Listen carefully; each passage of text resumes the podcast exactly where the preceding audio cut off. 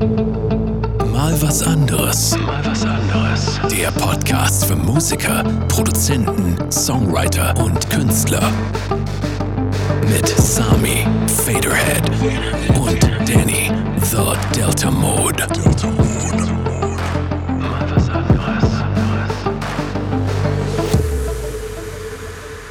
Hallo Danny. Hallo Sami. Herzlich willkommen zu einer neuen Folge von Mal was anderes, dem intelligentesten Podcast des Universums zum Thema Kunst, Musik und äh, Creators. Wir haben mal Creators, gesagt, wir wollen für Crea Creator, Genau, richtig, die Creator richtig. da sein. Also nicht für die Band Ja, Creator, super Band. Die ist natürlich auch herzlich willkommen, Absolut. aber vor allen Dingen für alle Menschen, die sich kreativ ausleben. Aber ähm, zum Beispiel auf die Alkohol- und Musikfolge habe ich auch noch ein bisschen Feedback bekommen Oh. und das hat auch sehr, das hat auch bei dem, ich muss jetzt einen doofen Begriff benutzen, bei, beim normalen Volk, Ah. bei allen, die, die, Die vielleicht jetzt Musiker nicht sind. Musiker sind Ja. oder ähm, die sich jetzt vielleicht nicht hauptberuflich kreativ ausdrücken. Doch, ähm, das äh, schien da sehr ähm, interessiert aufgenommen worden Hm, zu sein. okay. Also wir ähm, mit unserer Ex Alkoholexpertise. Könnt ihr Ja. gerne nochmal nachhören. Äh, beste Alkohol ist übrigens immer noch äh, teurer rum, würde ich jetzt mal äh, sagen. nee, ich habe letztens teuren, aggressiv und will alle prügeln. Achso, na gut, ich habe letztens teuren rum, das fand ich. Aber nee, Alkohol ist natürlich schlecht, das haben wir auch festgestellt. ähm, äh, mal gucken, vielleicht geben wir da irgendwann ein Update, wie es so läuft. Äh, wir haben ja da eindringlich drüber geredet, aber heute. Ja, also ich- äh, Wann genau, möchtest du das Update geben? Nee, morgen bin ich einen Monat alkohollos, was ich jetzt nicht sonderlich speziell finde irgendwie. Ähm, aber interessant ist tatsächlich, dass, achso, das ist vielleicht äh, das Interessanteste an dem ganzen Ding. Früher, wenn ich mal einen Monat nichts getrunken habe, also aus Prinzip, ähm, dann war ich aber immer froh, wenn es dann wieder losging. So, dann habe ich mich drauf gefreut. Also froh ist jetzt ein falsches Wort, aber da habe ich mich drauf gefreut, ah, nächste Woche gehe ich wieder einen trinken. Jetzt, wo ich gesagt habe, ich trinke nicht mehr, also ist, ist das gar nicht mehr der Fall. Also d- das ist ganz interessante, eine ganz interessante Wendung bei mir, dass ich halt jetzt nicht sage, ach, ist aber blöd, dass ich jetzt nicht trinken kann oder so. Gar nicht. Das hat sich Also selbstverstärkend so. Ähm, Ja, scheinbar. So, ja, kann es kann ich nicht, absolut nicht erklären, aber es ist einfach so. ja, aber es ist äh, doch auch so, also Leute, die vielleicht sich entscheiden, vegan zu leben, zum Beispiel, da ist das ja auch so, ab einem bestimmten Punkt bist du einfach froh, dass du diese Entscheidung getroffen hast. Und es geht gar nicht um die Sache an sich, sondern es geht um diese, ähm, dass man merkt, dass man eine Selbstwirksamkeit hat, dass man sich was vornehmen kann, das auch durchziehen. Ja, Erstmal so ja, als Basis, ja, weil das ist ja, nicht einfach. Also. Gewohnheiten zu verändern, äh, ist ja eigentlich das Schwierigste überhaupt. Haben wir hier schon öfter drüber geredet. Haben wir auch eine Folge, glaube ich, Haben wir? gemacht. Ja, Selbstsabotage war ja die Ah, Folge, da ging es so ein bisschen darum. Richtig, so, das war jetzt ein kleiner Recap für, äh, für alle, die neu dabei sind. Genau. Ähm, ähm, und heute geht es aber um ein ganz anderes Thema und zwar Survival of the Fittest. Richtig. Ah. Charles Darwin. Ja, also wir reden natürlich heute nicht über Ach so. Evolutionsbiologie oder Dann so. gehe ich weg. Tschüss. Aber ähm, wir sind ein bisschen auf das Thema gekommen, weil wir äh, darüber geredet haben. Aber Ich will keine Namen nennen, aber wir Ja. haben über eine Band geredet, die verhältnismäßig ähm, bekannt ist. Könnte jetzt jede Band Mhm. sein. Ich nenne jetzt mal einfach ein paar. Äh, Silbermond, sind die noch da? ich weiß nicht, gibt es die noch? ähm, keine Ahnung. Okay. Rammstein gibt es Ja, auch noch. ja, ja. Und dann könnt ihr euch ja einfach überlegen, ich will es ein bisschen streuen, damit es nicht so auffällt. Aber wir haben über eine Band geredet ähm, und die ist im Moment gut unterwegs. Und wir haben uns gefragt, so ein bisschen, wie kommt man denn da eigentlich hin? Also wie kommt man an diesen Punkt, dass man sagen kann, ah, ich bin etabliert, ich habe es geschafft im Volksmund, er hat es geschafft. Ähm, und äh, was muss man da eigentlich alles auch vielleicht für aufgeben? Ja. Ja. Also Survival of the Fittest bedeutet ja, wir übersetzen es noch einmal, weil ich weiß in der Schule, weiß ich noch, wie der Lehrer das damals an, an die Tafel geschrieben hat und gesagt hat, was heißt denn das? Und dann hat sich einer gemeldet, ja, äh, das ist doch der, der am stärksten ist, der überlebt. Ne? Das könnte man ja, Ja, falsch übersetzen. genau, ne? Survival genau. of the Fittest. Und ähm, dann habe ich mich gemeldet und habe natürlich gesagt, nein, nein, nein. Das heißt, ich bin so ein kleiner Klugscheißer gewesen. Ah, Dann habe ich gesagt, nein, das heißt das Überleben des Angepasstesten. Ah. So, jetzt hat Sami auch endlich verstanden. Ja. mal. ähm, ja, und ähm, wir wollen da so ein bisschen drauf, sind erfolgreiche Menschen, kann man eigentlich im weitesten sagen, ähm, sind die besonders angepasst oder sind die besonders revolutionär oder was, was ist eigentlich so das Geheimnis? Wir selber sind ja äh, noch nicht auf dem, also das können wir offen sagen, wir sind auf einem guten Weg dahin, aber wir sind noch lange nicht angekommen. Nein. Dass irgendwelche Leute sagen werden, oh, du hast aber geschafft. ähm, wir mutmaßen so ein bisschen. Ja, das war jetzt mal das lange Intro. ja. Also, was braucht ein Künstler, jetzt mal von außen gesehen, was würdest du sagen, was brauchen Künstler oder was brauchen Menschen generell, um ähm, als erfolgreich angesehen zu werden? Also ist das tatsächlich die Komponente? Ist das das Angepasste? Also das, das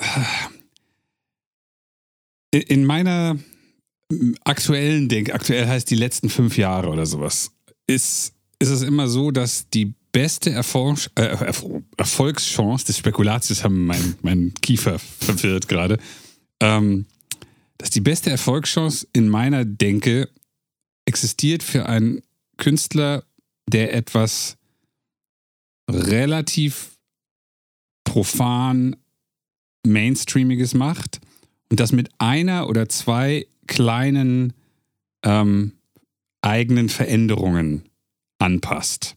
Also mal was anderes. Mal was anderes, mhm. genau, richtig. Aber bloß nicht ein Künstler, den keiner versteht, weil er so abgefahren ist, ja. dass, er, dass ihn keiner versteht. Ja. Ähm, heißt also, ähm, nehmen wir mal, was weiß ich, äh, ne, ne, wenn, wir, wenn man jetzt eine Band nimmt, die klingt genauso wie Rammstein, dann ist das nicht so gut. Fällt mir jetzt keiner ein. Nein, weil Rammstein und Eisbrecher sind die großen Bands und dann gibt es ganz viele kleine Bands, die klingen auch Das war jetzt natürlich ein Meta-Gag, als wir äh, auf Mera Luna unterwegs waren, habe ich drei, dreimal bestimmt gefragt, ist gerade Rammstein? also einfach nur anhand der Vocals. Das ist ja tatsächlich Da waren so ganz viele, ja, ja, genau, ja. richtig. Ja, ja. Aber ähm, ähm, dann ist es ist halt einfach nicht so schlau, so Sachen zu machen, die genauso klingen wie die beiden Kategorie-Chefs sozusagen.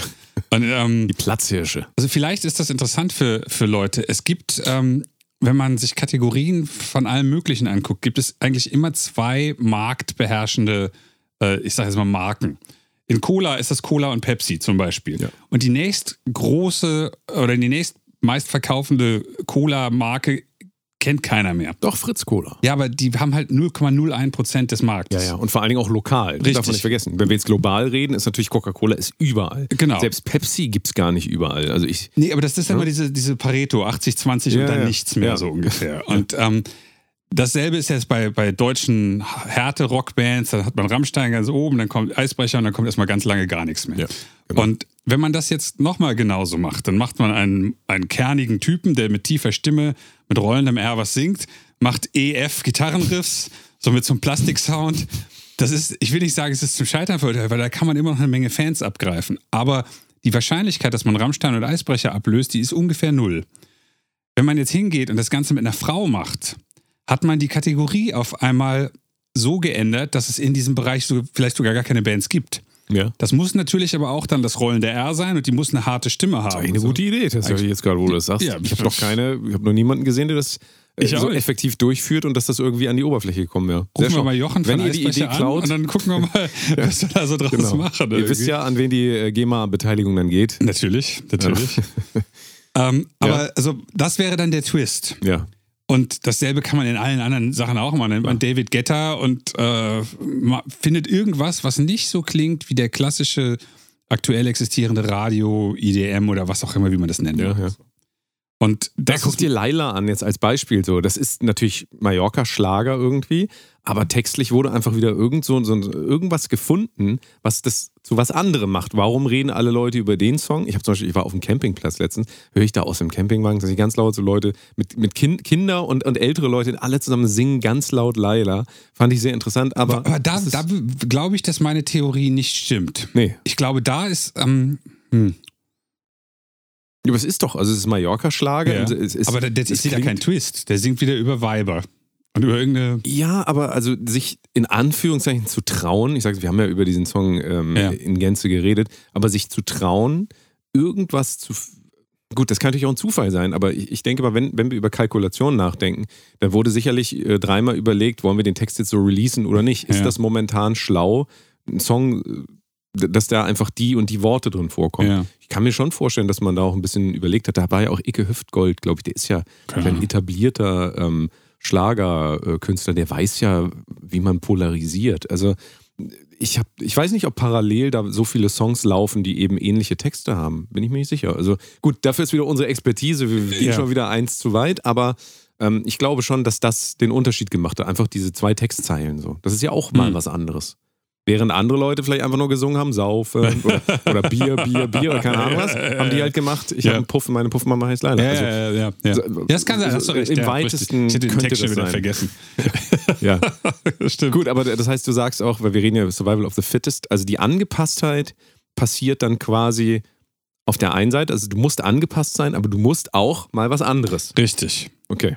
Und zwar nur deswegen, damit man in irgendeiner Form einen Ansatzpunkt hat, wo Leute also A, ansetzen können und auch darüber reden können. Und sich das auch merken können. Richtig. Ne? Also du kannst dir ja. Die, die Band, die klingt wie Rammstein, aber Ja. mit einer Frau Ja. kann jeder Genau. noch so doofe Nicht-Musik-Fan, der Ja. kann das sagen.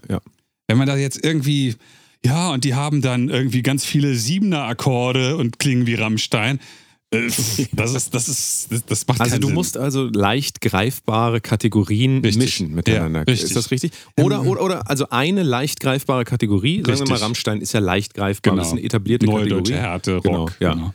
Und dann setzt du halt irgendwas dran und das kann ja auch was an. Du kannst zum Beispiel einen Affen als Sänger nehmen. Ja. Keine Ahnung. Ich, Genau. ja, also es gab Ja, eine Zeit lang klar, diese.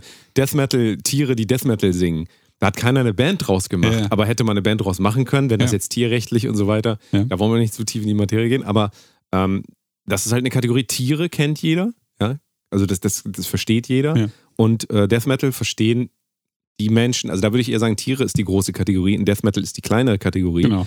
Aber ähm, vielleicht kommen wir da so ein bisschen drauf. Vielleicht ist es tatsächlich eine größere Kategorie und eine kleinere Kategorie. Ich weiß nicht, ob das, wobei bei Rammstein und Frau. Ich, ich glaube, dass das nicht so wichtig ist. Ich glaube, also wenn man. Hm.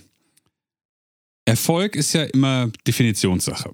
Man, man könnte jetzt sagen, Faderhead ist im Rahmen dessen, was ich mache, eine erfolgreiche Band, aber eigentlich interessiert sich keine Sau für mich. So. Im Vergleich zu David Guetta ist es komplett ein, ein, ein nicht existierendes Projekt sozusagen. Und wenn man jetzt den Rahmen definiert hat und sagt, keine Ahnung, wir nehmen jetzt mal Rammstein-mäßige Bands. Das heißt, dann wäre Erfolg irgendwas, wo der durchschnittliche Rock-Fan in Deutschland den Namen des Sängers kennt und mindestens drei Songs von dieser Band schon mal gehört hat. Das würde ich dann so. Und dann kommt der Sänger vielleicht auch noch irgendwie im Fernsehen vor oder so, oder YouTube oder irgendwas. Also, dass es weit über das hinausgeht, was jetzt eine Underground-Band ausmachen würde. Ja, So, ja. ja. Wenn man dann in diese Kategorie wollen würde, dann müsste man halt die eine große Kategorie haben, die den Erfolg ermöglicht. Mhm. Mallorca-Schlager ermöglicht auch Erfolg, weil das genug Leute im Jahr hören. ja.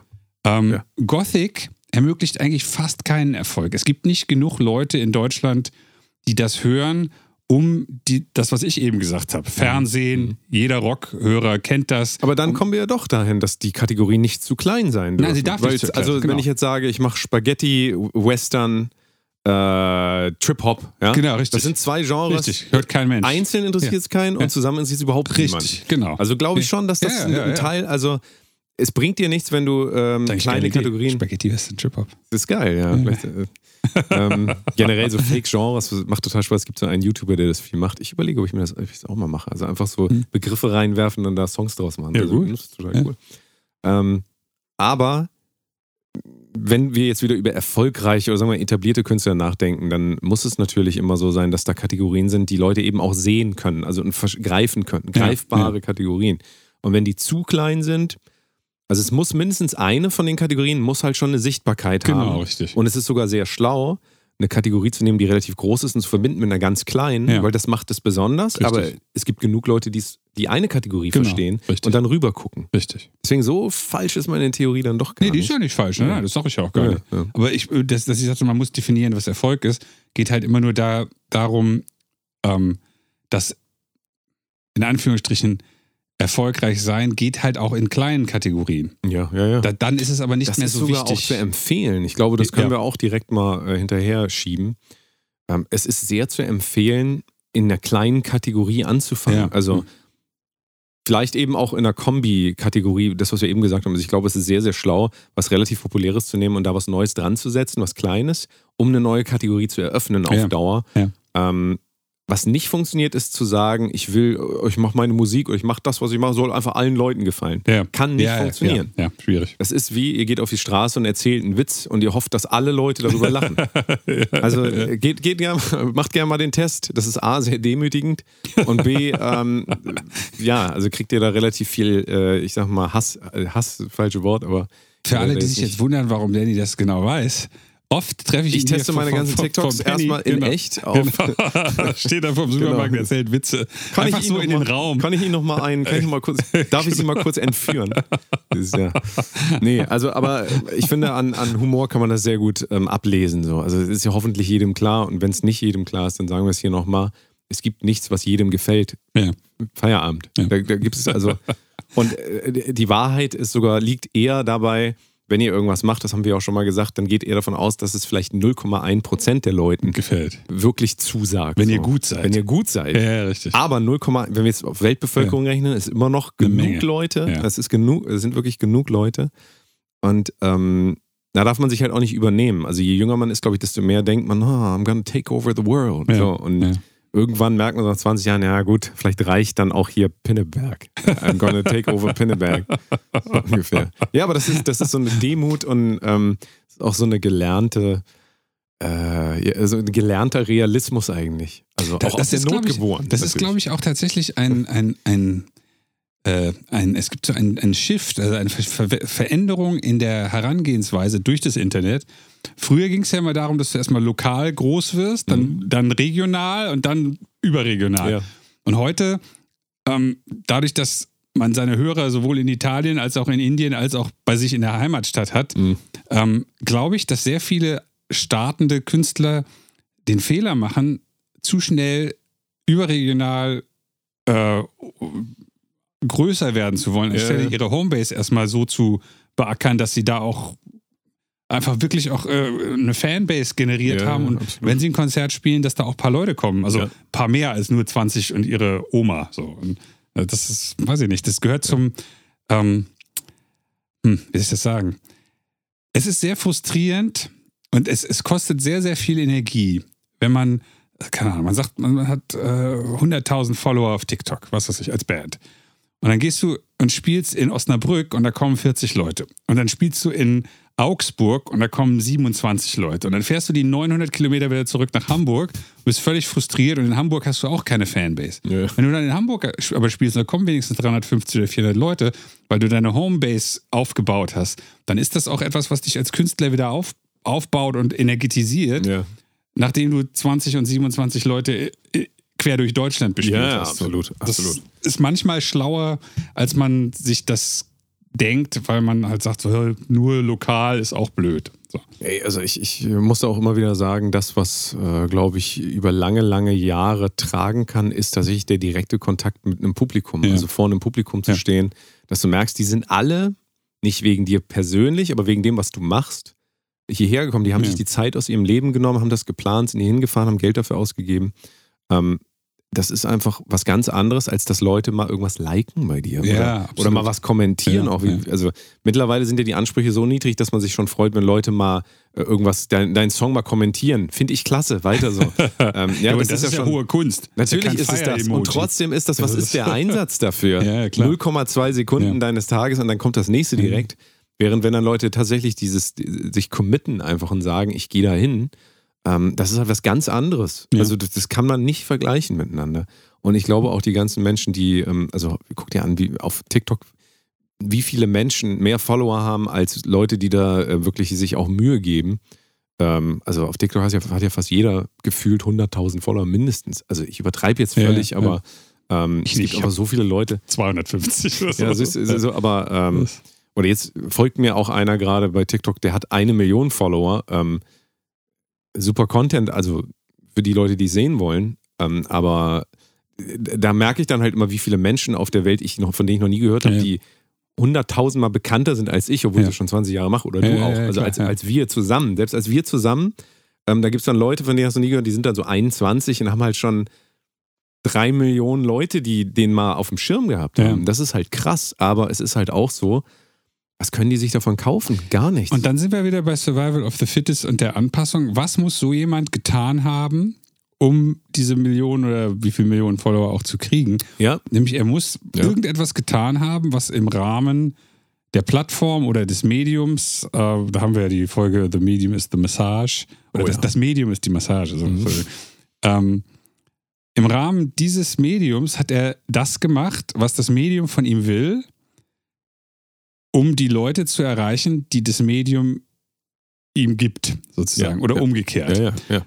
Und sehr häufig sieht man bei solchen Content-Creatern, die haben dann mal ein Video mit 100.000 Views, eins mit 6 Millionen, eins mit 40.000, eins- also so äh, Er- massiv hat- unterschiedlich. Er hat, also jetzt gerade von, von der Person, von der ich spreche, ja, ja. äh, viele Grüße. Ähm, der hat, glaube ich, ein Video, das hat 40 Millionen.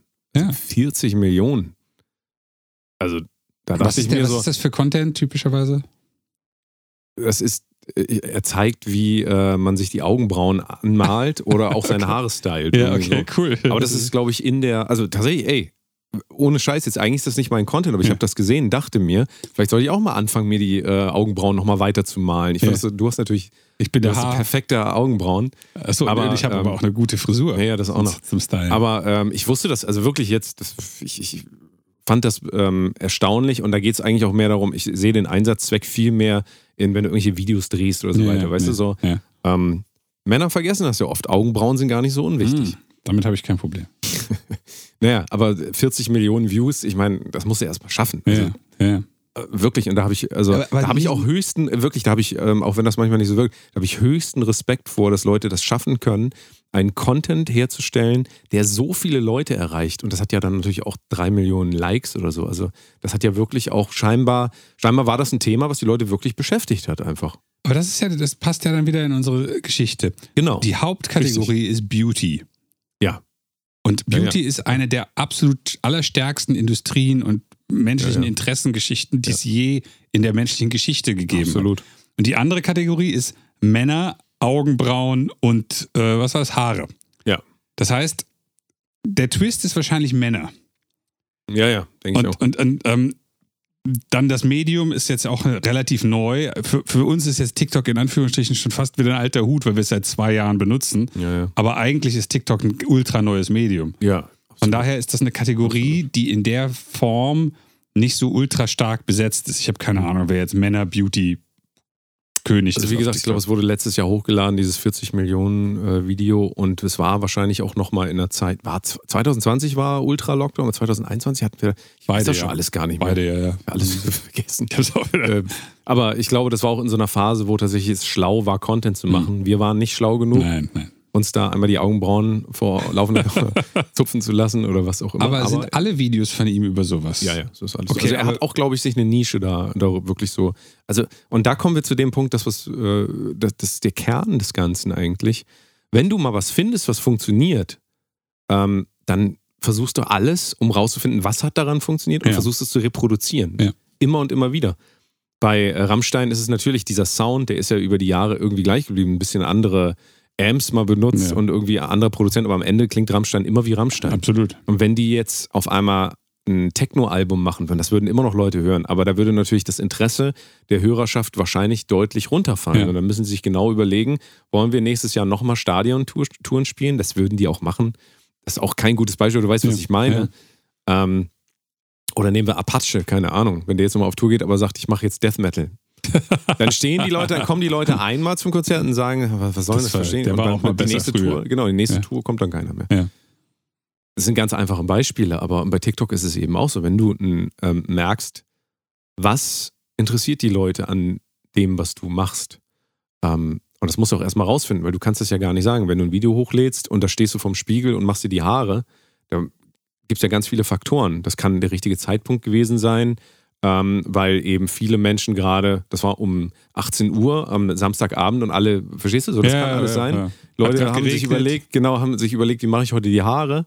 Dann war das halt auch ein Typ, dann hat der Algorithmus mitgespielt, ähm, dann haben viele Leute interagiert. Ähm, da kannst du dich aber immer noch fragen, was war es denn jetzt? Ist es, wie er aussieht? Ist es, ist es, wie schnell das Video abgespielt war? Mhm. Ist es die Musik im Hintergrund gewesen in Kombination? Das ist nicht einfach, aber das ist wie Songwriting. Ja. Das ist genau dasselbe. Ja. Wir überlegen uns immer wieder, wie können wir ähm, die Idee übermitteln, die wir übermitteln wollen. Ja. Und das ist natürlich bei Musik noch ein bisschen anders, weil, aber jetzt nicht anders. Es gibt halt subtile, subtile Faktoren, die wir gar nicht kontrollieren können. So. Also in der Musik ist es so, du kannst nicht planen, du kennst das, es gibt Vocal Takes, da denkst du, das ist der, das ist der Vocal Ja, Take, ja, ja. aber die kannst du nicht planen. Nee, absolut. Die musst du halt rausfiltern nachher. Ja. Und beim TikTok-Video ist das auch so. Also du machst das Video und ähm, du kannst nie genau sagen, ob das anderen Leuten dann auch so gefällt wie dir. Also das, wir wissen das beide. Du schreibst den geilsten Song aller Zeiten, ein absoluter Flop. Ja. Also einfach nur, weil es, irgendwas hat da nicht funktioniert. Und ähm, aber da ist halt auch wieder die Frage, kann man überhaupt, weil wir sagen Survival of the Fittest, kann man sich überhaupt so anpassen? Also kann das geplant sein, dieses Anpassen, oder ist das ein organischer, evolutionärer ähm, Prozess quasi? Beides. Ja. Ähm, also man kann das planen, natürlich. Genauso wenn, was weiß ich, äh, wenn wir wieder uns hinsetzen für Eisbrecher schreiben, dann wissen wir, dass wir keine Techno-Songs machen und äh, Wir wir aber es wird Jazz-Gitarren immer da einbauen.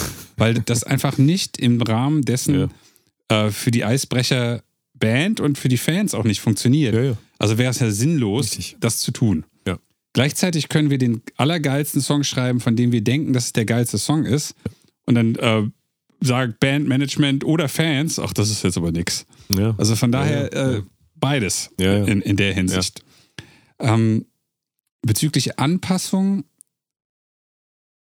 es ist jetzt natürlich immer die Frage, ob es überhaupt möglich ist, als bekannter Künstler nicht auch gleichzeitig maximal angepasst zu sein.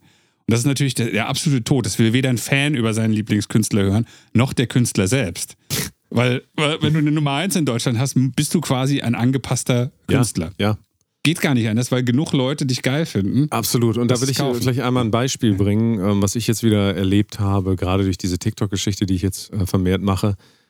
Natürlich ist das so. Du machst was und es, es, es funktioniert wesentlich. Und da sagen wir, da reden wir nicht von 100 Prozent, sondern tausende Prozent besser als alles, was du vorher gemacht hast. Ja. Und in dem Moment überlegst du dir, Scheiße, wie wird mein nächster Content aussehen? Ja. Das ist wie das, wie Dave Grohl immer sagt, du hast dein Leben lang Zeit für dein erstes Album. Das zweite Album muss dann innerhalb von einem Ja. Jahr da sein.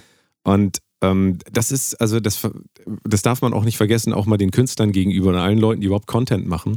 Ähm, es ist eine unglaubliche psychische Drucksituation, auf der einen Seite auf einmal eine Nummer eins zu haben oder Ja. hier auf einmal, äh, du warst, niemand hat sich irgendwie für dich interessiert, du konntest immer machen, was du wolltest, Ja. hast du deine Fans gehabt und auf einmal gibt es da so einen Peak und auf einmal bist du sichtbar ähm, und zwar bei ganz vielen Leuten, die dich auch nicht mögen. Das Ja, darf klar. man nicht vergessen. Ja, du ja. bist vorher immer in deinem Safe Space. Alle Leute sagen immer, du, Danny, richtig geil gemacht.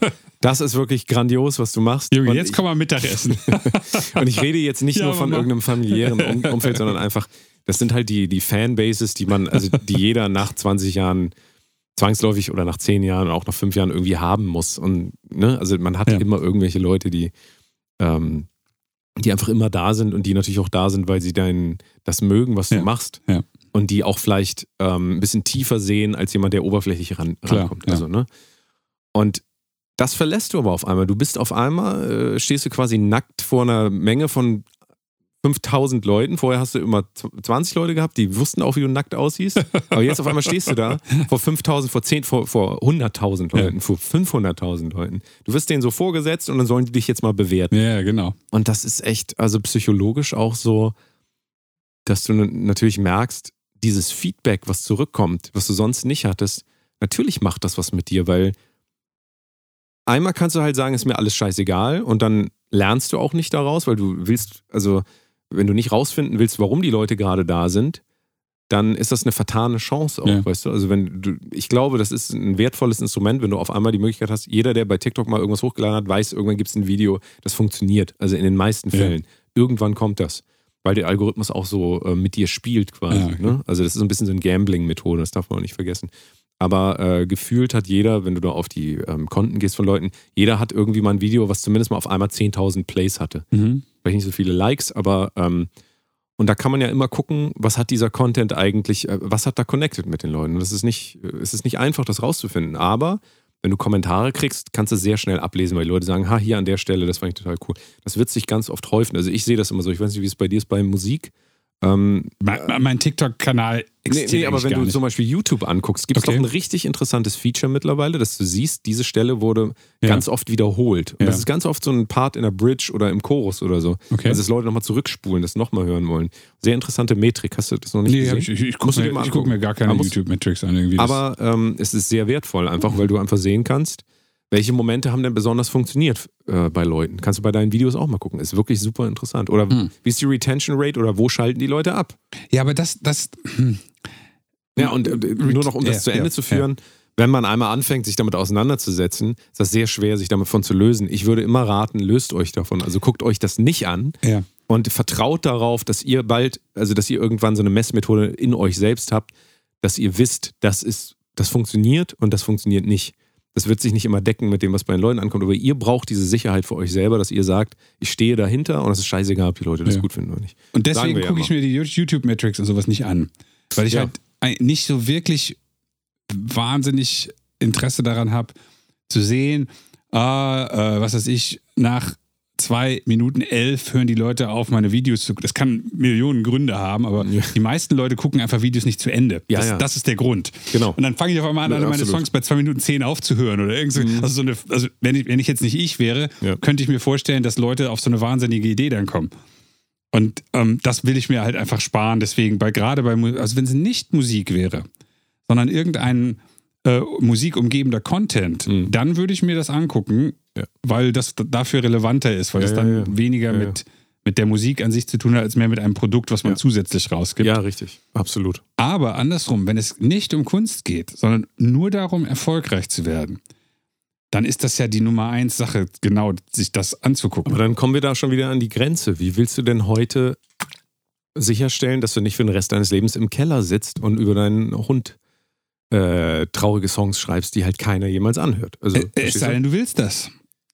Aber das, meinst du, das, das, meinst du, es gibt viele Menschen, die nach fünf Jahren sagen, ach, ich würde mir wünschen, dass es nochmal 50 Jahre so weitergeht, dass dann nichts passiert? Also relativ unwahrscheinlich, ja. Also relativ unwahrscheinlich. Ähm, das geht einfach auch, äh, das ist jetzt wieder sozial bedingt, das geht in unserer Welt nicht. Ja, also wir wir ja. leben nicht in einem System, das das begünstigen würde. Die meisten Leute hören denn nach vor fünf Jahren schon lange auf. Ja? Und, und auch zu Recht.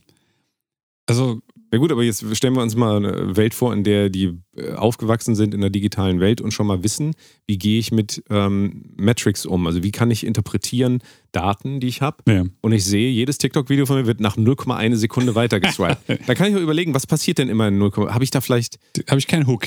ja, vielleicht habe ich da, vielleicht sollte ich immer direkt mein Gesicht zeigen, zum Ja. Beispiel. Oder sollte ich einfach sofort sagen, hey, das und das passiert in dem Video. Ja. Vielleicht mache ich das nicht und dann kann ich rumprobieren. Ja, das ist doch genau. super. Also Das super, finde ja, ich, absolut, Und das absolut. finde ich greift nicht in meine Kunst ein. Überhaupt nicht. Sondern das ist, das greift in die Art der Darbietung Ja, ein. Moment, aber das greift nicht in den Kern. ein. Nehm, nehmen wir mal dein, deine äh, Danny the Delta Mode TikTok. TikTok. Da ist die Kunst, ist etwas Lustiges zu machen. Ja. Und wie du das machst, dass die Leute da dranbleiben, nämlich ob du zuerst sagst, was du machst oder was auch immer, Ja. Das hat mit dem Lustigsein nichts mehr zu tun. Das ist die Darbietung, die Präsentationsmethode auf jeden sozusagen. Fall. Ja, ja, genau. Und- nur, nur ich glaube, dass wenn man, wenn man das nicht richtig vorbereitet, gerade für Leute, die dich noch nicht Ja, kennen, ja, ja. Also es ist quasi so, als würdest du noch mal jemanden auf die Bühne schicken, der sagt noch einmal Guten Abend. Ähm, Sie mögen es gerne zu lachen, dann bleiben Sie jetzt sitzen. Jetzt kommt gleich ein ganz, so wie im Zirkus ein bisschen. ja, ja, genau. Wenn du das weglässt und erstmal auch gar nichts Lustiges kommt, weil das, jetzt, das funktioniert gar nicht. Ein Witz muss ja immer erst aufgebaut werden. Ne? Also, also Humor muss irgendwie Zeit haben, sich zu entfalten. Ähm, wenn du dann eben die falschen, den falschen Ansager nach vorne schickst, so einen besoffenen Typ, äh, Leute, den kannst du gar nicht Ja. verstehen, Ja. sind die Leute sofort weg. Ja. Und äh, das kannst du aber nur rausfinden, wenn du vielleicht auch mal Statistiken irgendwann mal anguckst und du siehst, okay, innerhalb der ersten zwei Sekunden sind die Leute weg gewesen. Ja. Dann weißt du halt, wie du gesagt hast, mein, meine, ähm, am Anfang die Hook Ja. ist einfach, da ist gar kein. Haken, der Ja. die Leute festhält. So. Genau. Und da kann man ganz viel draus lernen und kann halt trotzdem, ähm, also man kann das optimieren und dann kann man halt gucken, okay, jetzt schalten die Leute nicht mehr weg, aber ich schalte dann nach fünf Sekunden weg, wo mein Gesicht zu sehen war. Und dann kannst du halt weiterdenken. Aber, ähm, Ich bin keine schöne Frau. aber das, äh, natürlich, wir reden hier auch wieder über was, und ich bin mir dessen auch total bewusst, wir reden hier über äh, erwachsene Menschen, also in dem Fall ich und, Ja. und du, Ja. wir sind erwachsene Menschen dahingehend, dass wir nicht noch diesen schmerzhaften ähm, Prozess ähm, durchlaufen müssen, dass wir von null auf erstmal überhaupt unseren Wert für uns selbst definieren Ja, müssen. Also. Wert im Sinne von, bin ich lustig, bin ich, äh, kann ich toll singen oder was, Ja, was, was ja. also was ist Ja. der Mehrwert für die anderen Leute? Und wenn du ganz jung bist und keine Erfahrungswerte hast, dann wirst du es erstmal alles auf dich beziehen. Dann sagst du, oh, vielleicht bin ich hässlich, vielleicht bin Ja, ich zu dick, ja. vielleicht bin ich. Und das ist ja das Gefährliche auch. Also das, was ich jetzt gesagt habe, ist aus einer ganz, also ist überhaupt nicht übertragbar auf eine ju- junge Frau, die einfach sich präsentiert und äh, wo die Leute alle liken oder nicht liken oder so. Weißt du, das kann man gar nicht übertragen. Also, nee, natürlich. oder, auch ein ju- junge, jungen, jungen Rapper zum Beispiel. So. Aber das, kann man jetzt auch bedeutet ja, dass du noch viel angepasster bist. Also ein- einfach nur, weil du gesagt hast, das ist mein, meine, meine Kunst oder mein Produkt, nämlich Comedy. Und ich forme das jetzt so, dass es möglichst weite Reichweite bekommt. Und dann sind wir wieder im Vergleich dazu, äh, was weiß ich, ein, ein 17-Jähriger, der jetzt anfängt, Witze zu machen. ja, ja. Und das war eben nicht, nicht gut. Ich, ich kann dir erklären, was tatsächlich bei mir jetzt die Idee ist. Ich weiß, dass die Sachen, die ich künstlerisch mache, absolute Nische sind. Also Ja. das habe ich festgestellt über die Jahre. Das ist halt absolute Nische im Sinne von, ähm, ich, ich, ich werde das nicht schaffen. Also ich kann mich nicht so weit verbiegen, dass ich irgendwann da stehe wie so ein Dieter Bohlen oder Mhm. wie so ein oder wie ein Mario Barth oder sowas. Ja. Das ist für mich, also es ist fern von dem einfach, was mich interessiert im Leben generell. Für dich ja auch. Also Ja. wir beide sind keine Charaktere, wir sind klassische Nischenkünstler. Ja.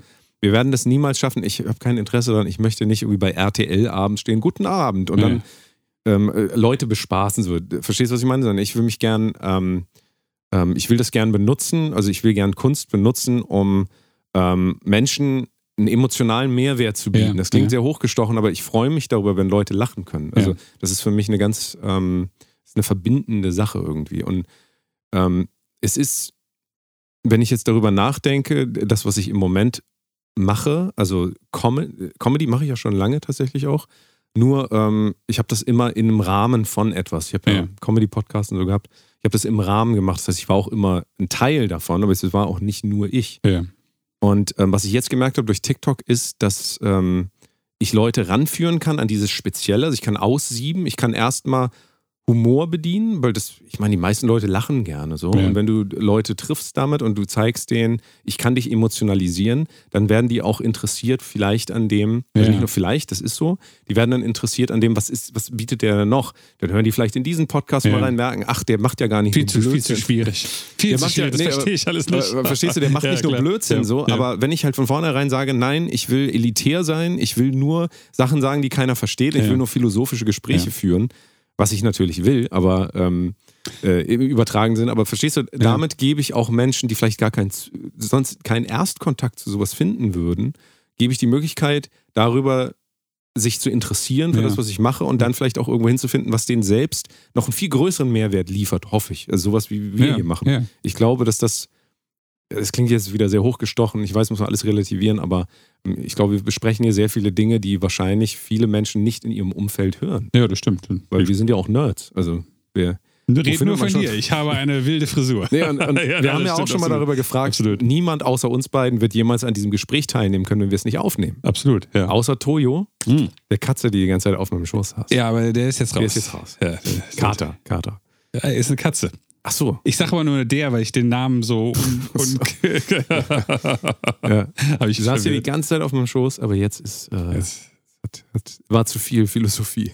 Philosophie Gelaber. Ich habe übrigens eben gedacht, dass, äh, dass wir die nächsten, sagen wir mal, sechs Monate nur mal was anderes Folgen machen, wo du das, die kompletten Werke von Friedrich Nietzsche liest. ja, um so ein bisschen das Image so ein bisschen nochmal Genau, richtig. Das wieder gerade zu bisschen- biegen. Immer so eine halbe Stunde Ja, am Stück. genau. Aber du hast ja zum Beispiel einen ganz anderen Ansatz, das weiß ich auch von dir. Und ich hatte, glaube ich, früher auch den Ansatz, dass ich gesagt habe, ähm, ich will bekannt sein für eine Sache, die Leute sollen das nicht verwechseln irgendwie. Die sollen nicht nachher denken, Ah, okay. der Ja. ist lustig, dann kann der ja gar kein Progressive Metal machen. Oder? Ja. Wobei das für mich alle, es, es hat für mich alles ähm, total verbindenden Charakter für mich. Ähm, aber wie ist das für dich? Also bist du dahingehend eher so, dass du sagst, ich will mich nicht so dermaßen, und das ist die Frage, was ist anpassen? Ich sehe das, was ich mache, nicht als anpassen, aber ähm, inwieweit bist du bereit, dich anzupassen, um nochmal die große Karriere zu machen? Du hast ja auch schon mal gesagt, du willst das Da, eigentlich nicht. das, das ist ja tatsächlich das Interessante. Wir haben kurz vorher über diese, diese, der, diese äh, Festival- und mein Newsletter-Geschichte geredet. Und zwar ähm, habe ich ein Line-Up gepostet von dem Festival, was wir jetzt am kommenden Wochenende spielen. Und da gab es als Feedback, oh, da sind aber viele alteingesessene Bands, zu denen ich auch gehöre. Ähm, und sehr wenig Nachwuchsbands in der Hinsicht. Und unabhängig von dem, was da, was ich dazu noch für Gedanken habe, habe ich mir dann überlegt, so, ich mache das jetzt seit 16 Jahren als Faderhead. Ähm, die Headliner-Band macht das, glaube ich, seit über 30 Jahren. Äh, die neuesten Bands machen das so ein paar Jahre. Ähm, äh, ich weiß nicht wie lange, aber nicht lang. Und wenn ich mir die Musikentwicklung bei mir selbst ähm, angucke, dann geht das von äh, relativ Szene unangepasst zu immer Szene angepasst. Also Szene angepasst, da heißt einfach nur, der, ein größerer Teil der sehr nischenmäßigen Leute mögen das, was ich mache, jetzt viel mehr, als es früher der Fall war. Man kann es nicht so genau sagen, weil wenn dich weniger Leute kennen, können das auch weniger Leute mögen. Das ist ein kleines bisschen Ja, Basic, ja, richtig, Basic, richtig. Basic Ja, ja. Math sozusagen. ja. Aber die Musik ist auch, ähm, hat eine klarere Linie. Sie ist düsterer geworden, was zur Szene besser passt und sie hm, hat nicht mehr dieses, dieses, dieses Durcheinander, was es früher gab. Ja, ja. Und ich, ähm, ich habe jetzt gerade eben, als du reinge bevor du reingekommen bist, ein bisschen mit Dubstep wieder rumge rumgebastelt irgendwie und habe dann auch überlegt, wie kann ich das schieben, sodass es in den aktuellen Faderhead-Kontext passt und nicht volle Pulle nach Dubstep klingt. Während 2013 habe ich, glaube ich, so eine EP gemacht, wo nur ultra schlechter Dubstep drauf war. Das hat natürlich für Faderhead keine Sau interessiert, weil die Fans einfach keinen Bock auf Dubstep hatten. Mhm. Und im Rahmen dieser ganzen Geschichte habe ich mich halt wirklich gefragt, wie in Anführungsstrichen angepasst hat sich mein Sound noch nicht mal, weil ich mich äh, mit dem Reißbrett oder mit einer Excel-Tabelle hingesetzt habe, wie kann ich denn diese Kategorie mit dieser Kategorie verbinden? Das gar nicht, sondern einfach nur durch das lange Dasein in der Szene, wie bewusst oder unterbewusst, wie stromlinienförmig nähert sich dann irgendwie alles an. Ja. Und das ist natürlich das Gegenteil von dem, mit dem ich gestartet habe, nämlich zu sagen, ich will was anderes machen als die anderen. Das ist ja immer das, womit man startet. Eigentlich. ja, ja. So. Ja. Und das fand ich sehr interessant, dass ähm, völlig unabhängig davon, was ich mit dem Projekt will, dass ich glaube, dass da auch eine gewisse Anpassung stattgefunden hat. Andersrum wäre es natürlich auch blöd, wenn sich der Sound gar nicht in irgendeiner Form verändert hätte in 15 ja, Jahren. das, das funktioniert ja auch nicht Ja. So richtig, ja. Ja. Aber du musst ja immer anfangen mit Imitation. Also du fängst ja an und imitierst das, um das verändern zu können. Ja. Du kannst ja nichts Ja. verändern, äh, was du gar nicht ähm, äh, verinnerlicht hast. Also du, was willst du denn verändern? So. Ähm, das ist ja auch ein Teil des Ganzen. Das ist ja diese Evolution auch wieder, dieses, also man beginnt sehr, also, oder äh, ich sag mal, aus meiner Sicht beginnt man eine kreative Karriere immer in völliger Anpassung, weil man gar keine Wahl Okay. hat. Also ja. du, ja, ja, klar. weil du, du holst die Inspiration aus dieser Szene raus, keine Ahnung. Ähm, was war das jetzt bei mir? Ähm, ich nehme jetzt mal ein Beispiel, das ist es nicht, aber ähm, ich habe irgendwie Deftones gehört. Ja, Ja, Deftones. Und dann habe ich die live gesehen und dann hat mich das einfach mitgenommen und dann habe ich mir eine Gitarre gekauft. Das ist nicht meine Geschichte, Nee, aber so ungefähr. Ähm, und dann habe ich die Songs nachgespielt. Habe ich erst am Schlagzeug versucht, war zu schlecht. Äh, auf dem Bass einfach, macht keinen Spaß. Auf der Gitarre ja cool, das ist Ja. es. Dann spielst du die Sachen nach und versuch, hörst es genau raus. Das, dann holst du die Tabs und so weiter. Und dann versuchst du auch ein bisschen Vocals zu machen und so. Und dann ähm, verinnerlichst du halt diesen Sound und dann hast du deine erste Band. Alle sagen, es klingt ja voll nach Deftones. Das ist doch immer so. Ja, ja, Also, klar, logisch, ja. Seid ihr eine Deftones Coverband oder was? Und man covert natürlich auch noch Deftones, so Ja, doof wie man ist. Und das heißt, du bist quasi die Deftones Band. Und dann dauert das erstmal drei, vier Jahre. Und irgendwann merkst du, ach, warte mal, ich kann meine Gitarre ja irgendwie eine Oktave tiefer stimmen. So, und dann merkst du so, oh krass, und Miss Sugar machen das auch. Und dann machst du das und dann gehst du auch neu auf die Bühne und deinen neuen Songs, das klingt ja voll nach Miss Sugar. Und dann geht's halt immer aber, und dann Ja, auf einmal ja. sagst du, okay, dann stimme ich jetzt aber eine, eine, ähm, eine Quinte hoch und bin zwischen Deftones und Miss Sugar. Und jetzt klingt, hey, und dann spielst du wieder einen Gig und sagen Leute, irgendwie habt ihr ja einen coolen neuen Sound Ja. gefunden. Und dann, also du kriegst das Feedback und wirst dich daran wieder orientieren. Dann wirst du wieder ein bisschen tiefer, sagen wieder alle, nee, klingt zu sehr nach Sugar, gehst wieder ein bisschen hoch. Dann, äh, dann geht's wieder, dann geht's wieder höher und heißt wieder, irgendwie klingt ihr wieder wie Deftones und du pendelst dich so ein. Ich, ich übertreibe Und dann singst du wie Marusha mit so Genau, ja, ja. Und auf einmal sagen alle, nee, das ist nicht mehr meine Band. ihr, ihr wart früher so true. Ja, genau. Und, und du näherst dich dem an. Und das kannst du jetzt auf David Getter und äh, Deadmau5 münzen. Erst klingst du wie David Getter, dann wie Deadmau5. Dann pendelst du dazwischen. Da hast du eine dritte Inspiration. Und nach vier Jahren denkst du, oh, vielleicht würde ich doch lieber Hardstyle machen. auf einmal machst du Hardstyle. So ist ja, diese Evolution Ja. einfach. Und das ist auch wieder, du, du suchst deine Anpassung, aber nicht mit der Idee, du willst dich anpassen. Ja. Also, weil äh, da gibt es auch wieder die Idee von äh, bloß nicht angepasst sein, äh, gehe gegen den Strom, das wäre so diese moralische Idee. Ja. Aber Anpassung bedeutet ja eigentlich auch einfach mal links und rechts gucken, was machen andere und mal rumprobieren Ja. einfach. Ja. Und auch da muss man wieder äh, vorsichtig sein, irgendwie für sich selbst, dem halt nicht zu verfallen, dass man sagt, ah, ich habe meinen Sound noch nicht gefunden und so. Ganz ehrlich, ähm, den eigenen Sound finden oder generell. Irgendwann wird zu euch einer sagen, oh, das klingt genau, das klingt wie Sami. Ja. Das klingt wie, irgendwann kommt dieser Punkt. Und das ist bei mir genauso. Oh, das klingt ja genau wie Danny, als hätte der das. Und dann ist das so. Also das ist. äh, Hm. Das Interessante ist ja, finde ich, wenn man lange genug Musik gemacht hat, um zu wissen, was man mag, Das ist am Anfang auch, die ersten paar Jahre weiß man gar nicht, was man mag. Man, man ist gar nicht gut genug, um irgendwas hinzukriegen. Und dann wird man technisch einfach langsam besser. Du kannst nicht äh, Dream Theater spielen, wenn du es nicht kannst. Wenn Nee. du ein Jahr Gitarre Wenn die Gitarre ankommt. Ja, genau, das geht halt nicht so. Nee, nee, nee. Ähm, Ja, das heißt also, wenn man gut genug und erfahren genug ist, um das zu machen, was man selbst mag, Ja. ab dem Punkt hm, ist es ja eigentlich, also wir, wir sagen jetzt im Rahmen eines Projektes, nicht fünf verschiedene Bands mit fünf verschiedenen Stilistiken, sondern Ja, ein, ja. ein Projekt. Ja. Ist es ja fast nicht möglich, langjährig dasselbe zu machen. Also es geht schon, aber da stirbt man ja vor Langeweile. Und dann gibt es halt auch immer wieder neue Amps und neue Produktionsmethoden und auf einmal klingt es anders als vorher. Und solange die Stilistik wiedererkennbar ist, erkennen Leute auch, dass man das ist. Mhm. Und da kann, das kann mal mehr nach, ein bisschen mehr nach dem, ein bisschen mehr nach dem klingen. Vor allen Dingen, wenn man halt singt und nicht komplett mit Da Autotune hat weg. man einen großen, man hat einen großen Vorteil, Ja. wenn man äh, Sänger ist. Ja, also wirklich. absolut. Und das ist auch immer das, was ich immer nehme als meinen Marker. Ähm, für mich ist eigentlich völlig egal, was für eine Stilistik das ist, aber für mich ist wichtig, dass die Leute die Stimme wiedererkennen. Ja, ja. Und ähm, das ist bei dir ja auch so. Wenn du einen Track, wenn du jetzt einen Dubstep-Track machen würdest, aber du würdest wenigstens darüber singen, Ja, dann ja, würden Leute ja. immer noch sagen, es ist mal was anderes, Richtig. aber das ist der Sami. Sami, ja. Ich höre es ja. Andersrum habe ich einen Track gemacht mit Sean Mires, dem äh, der Ultimate MC, ist so ein alter Hardcore-Techno äh, äh, MC halt. Mhm. Und das war die Single von einem Album 2012 von mir. Das hat am Anfang fast keinen Clubplay bekommen, weil die Leute, die DJs haben nicht gerafft, dass das eine Faderhead-Nummer ist. Weil der halt komplett ganz anders klingt als Ja, ich. ja. Der Ja. Song ist auch sehr Elektro, so Dirty Elektro aus, Mhm. der, aus der Zeit Mhm. irgendwie. Und das war insgesamt, also mittlerweile läuft der Song auch immer noch gut, ja. aber Hm. das hat damals. Und da ist ja Alle verwirrt. die schlauere Herangehensweise ist immer, immer Collabs machen, dass du die Hook singst zum ja, Beispiel. ich habe sie gesungen, aber nicht, Ja, ja. das war nicht ausreichend. Ja, ja, gut. Es war nur eine Zeile. Ja. Das, das hat nicht gereicht. Oder sonst noch auch ein Vers von dir Ja, halt. ja, also wenn du ja. merkst, das ist zu wenig. Ja, das habe ich da gelernt dann.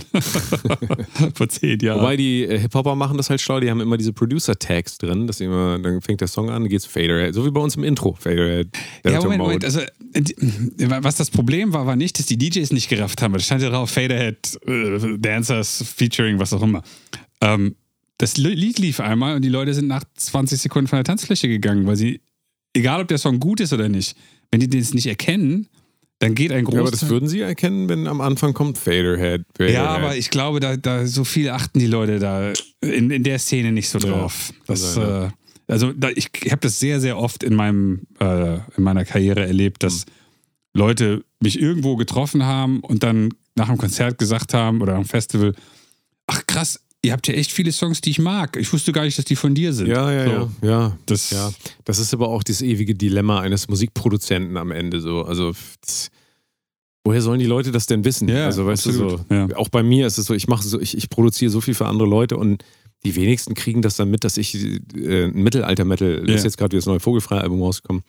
Wer kriegt denn das schon mit? Also Steht ja auch nirgendwo, Ja, man- steht, man es liest steht es. da, wenn man sich dafür interessiert, Ja, aber es genau. interessiert sich de facto einfach niemand Genau. dafür. Ich glaube, das Ähm. im Hip-Hop aber genauso. Ja. Frag mal Susi X. Aber das ist auch wieder ein guter Capital Tipp Bra wiederum. Das ist ein guter Tipp. Man darf das wirklich nicht unterschätzen. Wenn man eine Kollaboration eingeht mit irgendjemandem, achtet darauf, also und zwar nicht egoistisch, sondern achtet darauf, dass eure Marke auch durchscheint. Weil sonst bringt euch das nichts. Dann ist es nämlich der Song von jemand anderem. Und klar, ihr kriegt die Streams, ihr kriegt, Ja. aber es ist für eure Reputation. Ja, Wenn euch das absolut. wichtig ist, dann müsst ihr da halt irgendwie gucken, dass ihr euch wie so ein Hip-Hopper, also die machen das immer so, DJ Khaled. Ja, ja, so. ja, ja. Ähm, ich Also- mach's mittlerweile auch. Ja, aber Ja. das ist. Bestes Beispiel für, für mich immer auch Yellow Claw, die kennst du, glaube ich, nicht. Nee. Äh, Trap-Produzenten immer, die haben so ein geiles Tag, das geht immer Yellow Motherfucking Claw. Das Okay. kann sich einfach jeder, du hörst das Ja. einmal und du singst das, das macht Spaß. Ja, ja, ja. Vor jedem Drop. Yellow Ah. Motherfucking Claw. Ach, vor jedem Drop. naja, vor jedem. Dreimal im Track oder Nee, was? also, es, also wenn die ihre Sets spielen, es ist natürlich so, dass sie viele eigene Songs Ja. spielen und dann kommt das immer wieder vor und da die ja immer nur einen Drop spielen und zum nächsten Song gehen, wirkt das dann oft so. Okay. Aber es ist einfach so, du weißt dann Yellow Motherfucking Clown, weiß man, ah, wenn du den Künstler kennst. ja. Das ist nicht verkehrt. Also einen geilen Vocal-Tag, ähm, äh, DJ-Tag oder wie auch immer ihr das nennen wollt, ist nicht zu verachten. Wirklich. Hm. Kann ich nur empfehlen. Ich habe es Ähm. jetzt bei einem Remix gemacht, weil ich gefragt worden bin, ob ich einen der, der Szene-Hits aller Zeiten, der Ja, ja. jetzt 20-jähriges Jubiläum hat, Ja. ob ich den remixe. Hier, von Henning, Henning Verlage. Ah ja, cool. Neurotic Fish von seiner Band. Ja.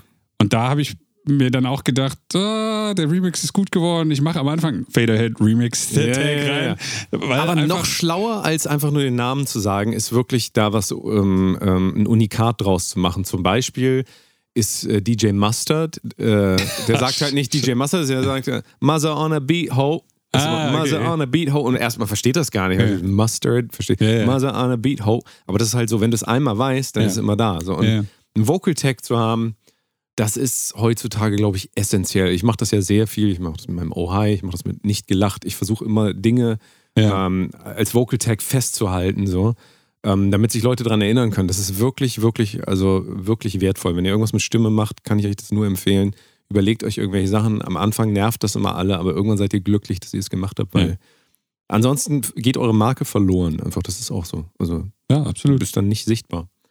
Ähm, ja, also ist Survival of the Fittest im weitesten Sinne, ähm, finde ich, abgehakt für das, für das Künstlerding. Also wir haben herausgestellt, man muss sich natürlich anpassen. Ja, das wussten wir schon vorher, anders. aber in welchem Maße, glaube ich, haben wir ganz gut Oh, warte mal, warte mal ganz kurz. Vor dem Hintergrund, dass man sich anpassen muss, Ja. weil ansonsten macht man irgendwie völlig absurden Kram und rennt wild durch den Wald und kein Mensch kriegt's mit. ähm, natürlich ist es für die meisten Künstler extrem vorteilhaft, hart zu lügen und zu sagen, man möchte total unangepasst sein. Und einfach so zu tun und das Image rauszutragen. Billie Eilish. Billie Eilish. Nee, Ich wollte gerade sagen, irgendwas, also nicht nur Billie Eilish, jeder, der heute irgendwie nicht total Schlager ist oder so, ähm, macht das ja. Und das sollte man sich wirklich, ähm, also wie soll ich sagen, es gibt da, so, ein, es gibt da so, einen, so einen komischen Mittelweg. Der Mittelweg ist wieder, total angepasst von der Musik zu sein und dann aber verbal oder mit irgendwelchen Statements oder Videogeschichten irgendwas raushängen zu lassen, wo sich dann Leute auch noch in Anführungsstrichen rebellisch und Rock'n'Roll fühlen können. Das, egal ob Hip-Hop oder Techno, das ist alles völlig egal. Hauptsache, man tut so, als wäre man nicht Banker. oder, oder, ihr wisst, was ich meine. Ja. Ingenieur oder sowas. Ja, ja. Weil das will ja keiner von seinem Künstler, Nee. den er gut findet. Und wenn der Künstler die banalste Musik macht oder was auch immer, aber die Faust hochhebt und sagt, nieder mit dem Klimawandel. Äh, ist ein blödes Beispiel, weil das nicht so, nicht so unangepasst ist, aber irgendwas, dann hat, hat man sofort wieder als, als, als Hörer die Möglichkeit zu sagen, ich höre aber einen Künstler, das sagt man nicht zu anderen Leuten, das sagt man zu sich selbst, ich höre aber einen Künstler, der steht für was. Ob das stimmt oder nicht, ist egal. Das heißt, wenn ihr Künstler seid, lügt schamlos. seid nicht zu ehrlich. Kunstfigur, Kunstfigur. Kunstfigur. Kunstfigur. Nee, aber ähm, Man kann ja was nehmen, was einen wirklich interessiert. Ja, absolut, Ja. absolut. Also das, das ist ja ein ganz, ganz weites Feld. Ähm, die Frage, wann belügt ein Künstler seine Zuschauer, Zuhörer? Äh, da würde ich sagen, man muss seine Zuschauer und Zuhörer belügen Ja. in dem Sinne, ähm, dass also wenn man das so als, wenn man das als Lüge definieren will, wenn ich ein Schauspieler bin, ich habe eine Rolle, ja, dann belüge ich dich. Ich bin ja gar nicht ich, ich bin ja gar nicht der Danny, der mit seiner Jogginghose auf dem Sofa Ja, sitzt. ja. Ich bin ja auf einmal jemand, der ähm, so tut, als wäre Schlagersänger zum Beispiel, Ja. als wenn ich die Bramigos mache. Ja. Ja. Aber die Frage ist ja, äh, was ist die Intention? Belüge ich dich, um ähm, dich zu manipulieren oder belüge ich dich, damit du die Chance hast zu sehen ähm, oder irgendwas über dich zu erleben, ja, irgendwas über dich zu erfahren, also als Zuhörer oder als Ja. Zuschauer. Du kannst ja was, also du kannst das ja nehmen, ich spiele dir eine Rolle vor und du kannst sagen, was soll das? Der ist doch im normalen Leben gar nicht so, der lügt mich an. Thema Authentizität, Ja, immer ja, dasselbe. Aber wie du das ja gesagt hast, ähm, es ist doch, also es, was wäre denn ein Film, wenn die Leute da ähm, keine Rolle spielen würden? Dann wäre es halt eine genau. Doku, dann ist es ja genau, kein Film richtig, mehr. Ja, ist sehr Und ich verstehe, Doku. dass wenn man sagt, hier, das ist eine Dokumentation, aber das ist alles gefaked, dass Leute das nicht so cool finden, Ja. kann ich absolut Ja, nachvollziehen. absolut, ja. Nur die, die Sichtweise ist einfach eine falsche. Jemand, der ähm, Schauspieler ist, Sänger, kreativ, das ist die Person halt nicht privat auf Ja. der Bühne. Und das muss, gelo- also wenn man das so interpretieren will, gelogen, aber nicht mit einer bösen Absicht, dass man andere Leute halt verarschen will oder so, sondern ähm, das ist halt, das ist, das ist das quasi. Also Künstler sein ist letzten Endes ähm, etwas vorspielen. Also ich setze mich doch da nicht, Aber wenn ich jetzt sage, komm, aber nur ein, ja. nur ein Beispiel noch. Wenn ich jetzt hier sitzen würde und sage, ach, mir geht's heute total schlecht und mir geht's wirklich total schlecht, das ist doch kein, keine Kunst. Also verstehst Nee, du, das ja, ist dann, da stimmt. sitzt einer, Ja. ist ein Streamer oder so. Ja. Oh Leute, heute geht mir das gar nicht gut. gib mir mal ein paar, gib mir mal, schick mir mal ein bisschen Geld rüber, damit es mir ein bisschen besser. Das ist ja, also das, das ist. Aber warum, ein warum glaubst du, dass Leute das nicht verstehen? das Also, Da- sind wir wieder bei The Medium ersten, is the keine Ahnung, Massage. Zehn Jahre Fader hatte ich eine Ja. Sonnenbrille auf Ja. und habe irgendwelche amerikanischen Autos in meinen Videos gefahren. Und ohne Scheiß, die Leute haben immer geglaubt, ich trage immer Sonnenbrille und fahre amerikanische Autos. Ja, ja, hast ja mal die Geschichte erzählt, Richtig. wo du Wo ich einen äh, Kombi komisch hatte, genau, so, genau, angeguckt richtig. wurdest, warum du eigentlich nicht so ein Ja, genau. Cadillac privat Ja, genau. Also, und äh, das ist jetzt keine Ausnahme gewesen. Die Ausnahme ist eher, dass Leute verstanden haben, dass das eine, eine Außendarstellung ist. Warum? Das, das ist das, was mich am meisten fasziniert. Mhm. Also heute vor allen Dingen, in einer Zeit, wo Selbstdarstellung äh, über Selfie-Kamera Ja. und TikTok und, und Instagram Ja. ist ja gang und gäbe. Das macht ja, jeder. Ja, selbst Privatpersonen. Ja, genau, Also, privat. Das ist ja, das ist auch ein bisschen, das ist ja verloren gegangen für Leute wie uns. Wir hatten so eine Art Privileg, dass wir irgendwie ähm, uns zeigen konnten, wie wir ja nicht sind. Das, das ist ganz schwierig. Also ist, ich bin ja so, aber ich entscheide mich in dem Moment, die Rolle zu spielen, aktiv. Ja? Ja. Also ich, ich entscheide mich in dem Moment, wo ich mich ähm, hinsetze und ein Video drehe und, und versuche lustig zu sein, entscheide ich mich ja aktiv dazu. Das ist ja kein Unfall. Ja. Ich mache das aktiv und natürlich ist das gespielt dahingehend. Das ist kontrolliert, aber weil ich eine Geschichte erzählen will. Völlig in Ordnung. Ich glaube aber, dass Menschen, die normalen Leute, die halt sich nicht als Künstler sehen und so, die, die Facebook äh, oder ein Facebook, Instagram-Profil haben, wo sie versuchen, gut auszusehen, dass sie sich oft gar nicht mehr bewusst sind, dass die da Ja, natürlich auch ja, eine Rolle spielen. ja, ja, also, und das ist tatsächlich dahingehend, bin ich ehrlicher, dass ich sage, ab einem bestimmten Punkt, ich spiele das alles. Ja. Und andere Leute sagen, nö, das, wieso, das bin ich doch, ich bin doch so hübsch. Also, verstehst du? Das, Facetune. ja, dahingehend sind für mich Künstler auch die ehrlicheren, weil die halt wenigstens deklarieren, ähm, ich stehe hier und ich stelle das zur Disposition, ihr könnt darüber diskutieren, ihr könnt sagen, ihr findet das scheiße und so weiter, aber hört doch auf, mich persönlich anzugreifen. Ich, ich gebe euch hier einfach, ich, lege euch hier was hin und ihr könnt euch das angucken, ihr könnt euch daran erlaben, Mhm, ihr könnt, erlaben, ihr könnt äh, von mir zehren, ja. Nur vergesst bitte nicht, da ist ein Mensch dahinter. Ihr müsst da jetzt nicht sagen, oh, du bist aber heute besonders hässlich. Wenn du auf die Rolle Bezug nimmst und so weiter, alles in Ordnung. Aber wenn du diesen, diesen Grad überschreitest, das sollte man ja allen Menschen gegenüber nicht tun, Ja, natürlich. Aber ähm, das war jetzt wieder Moral, aber ist egal. Ähm, nur in unserer Gesellschaft geht das doch verloren. fragwürdiger Typ. Hass Ideologisch erfüllt. verblendet. Hass erfüllte Ja. Ideologie. Ja. Aber du, du verstehst, was ich meine, oder? Ja. Dieses, Ja, klar. Ja, ja. wenn ich mich darstelle, das ist ja das, ähm, das ist ja der Wandel von Authentizität. Früher, vor 50, 50 Jahren warst du ein Bauer und hat keiner ein Foto von dir. Du warst einfach Bauer. Heute bist du halt Bauer, weil Bauer sucht Frau. Hier, ich bin Bauer, hast Ja. ein Instagram-Profil, hast 200.000 Follower.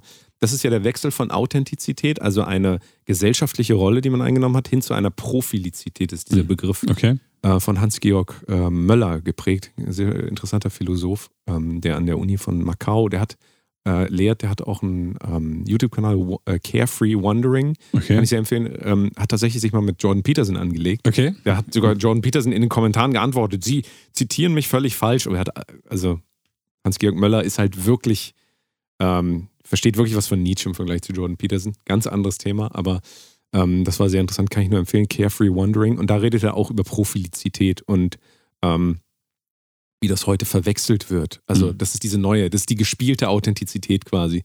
Ah, hier bin ich hier beim, äh, beim Wellness gerade und mache ein Foto von dir. Ja. In dem Moment ist es ja eine Darstellung. Ver- Verstehst du, eine Darstellung einer Situation.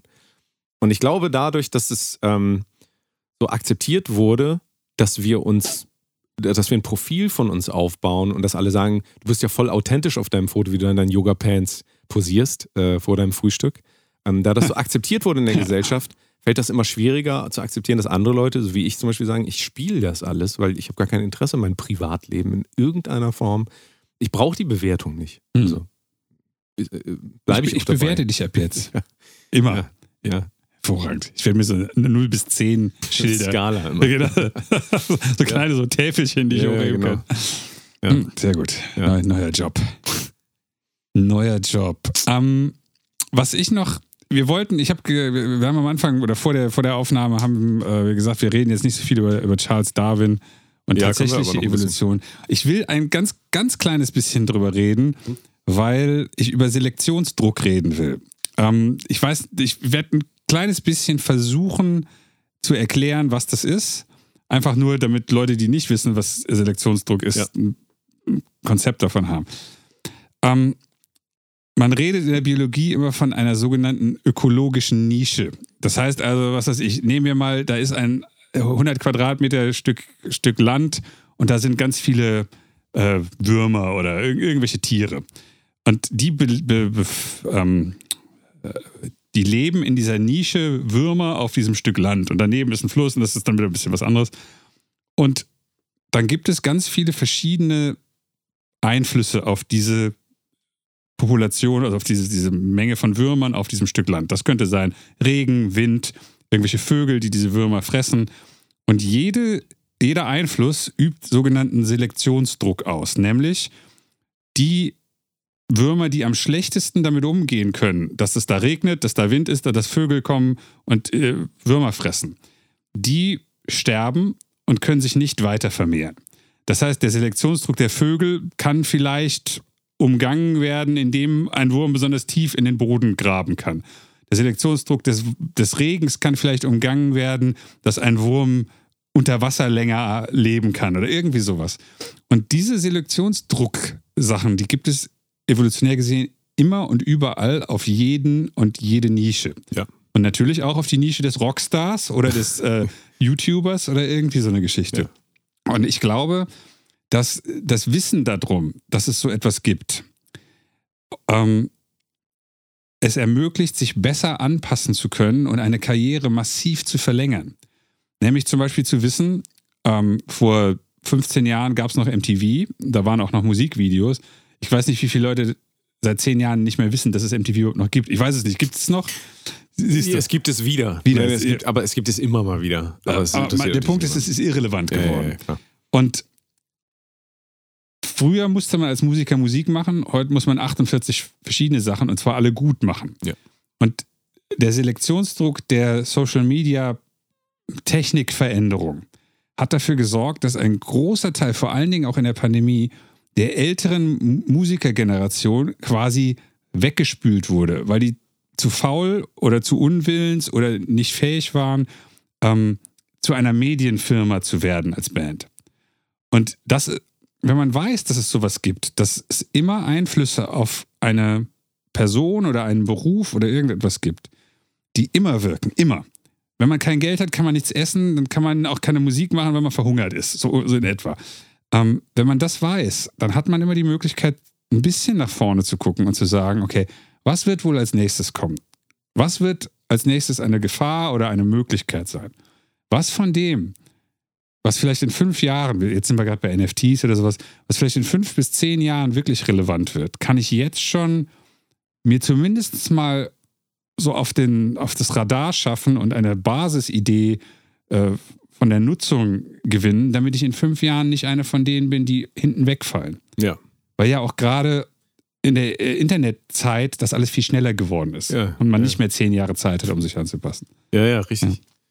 Ja, völlig richtig. Also das ist äh, sehr gut zusammengefasst und ich glaube, das ist vielen auch dabei ähm, in der ganzen Entwicklung, im weitesten Sinne ne- kann man es Digitalisierung nennen, ähm, vielleicht oft nicht bewusst, dass man das als evolutionären Prozess sehen kann. Ich Ja, will nicht ja. sagen, dass man es als evolutionären Prozess sehen muss, weil das Beispiel, was du gebracht hast, natürlich aus der ähm, Evolutionsbiologie, ist ein biologisches Ja, wir reden hier nicht mehr von Biologie, sondern wir reden jetzt von ähm, einer,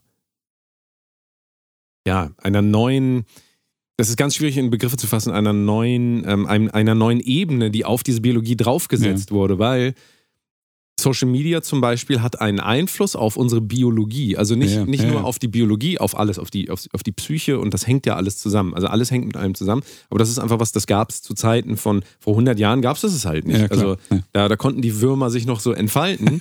aber heute müssen die halt gucken, dass sie gut aussehen auf dem Foto.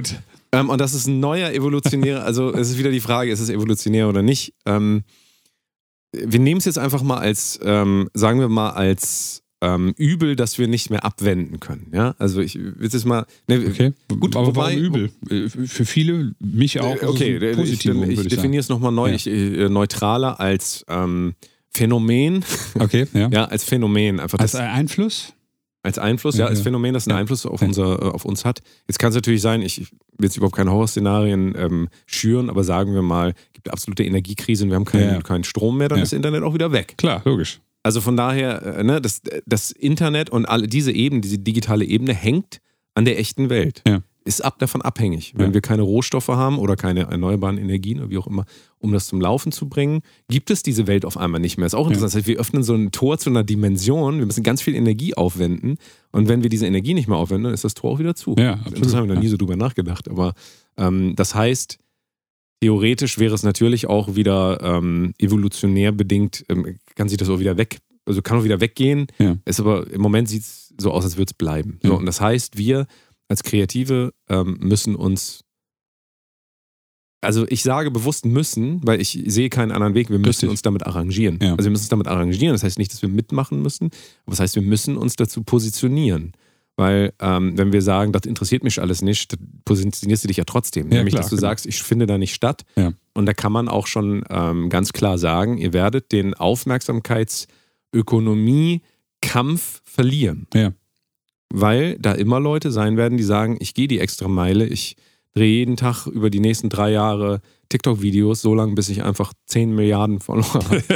ähm, wobei, ja, Oder auch nur 100.000, wenn das in der Nische zehnmal Ja, mehr ist klar. als die anderen, Ja, ist das auch ausreichend. Ja. auf jeden Fall. Aber es ist halt so, wenn man dann denkt, man könnte das über in der echten Welt noch kompensieren, das heißt, ich spiele so viele Gigs, dass ich auch Ja, ja, ja. 100.000 Leute erreiche. Das könnt ihr einfach vergessen. Ja. Es ist nicht mehr möglich. Also die Skalierbarkeit der digitalen Welt ist halt, ich sag unendlich, aber, Aber- ihr wisst, was ich meine. Und ähm, in der echten Welt ist sie eindeutig, zumal wir auch in einer ähm, Zeit leben, wo wir das gar nicht vorhersehen können, ob nicht nächstes Jahr wieder irgendeine Pandemie da ist und Ja. wir gar nicht live spielen Ja. können. Das heißt, Ja.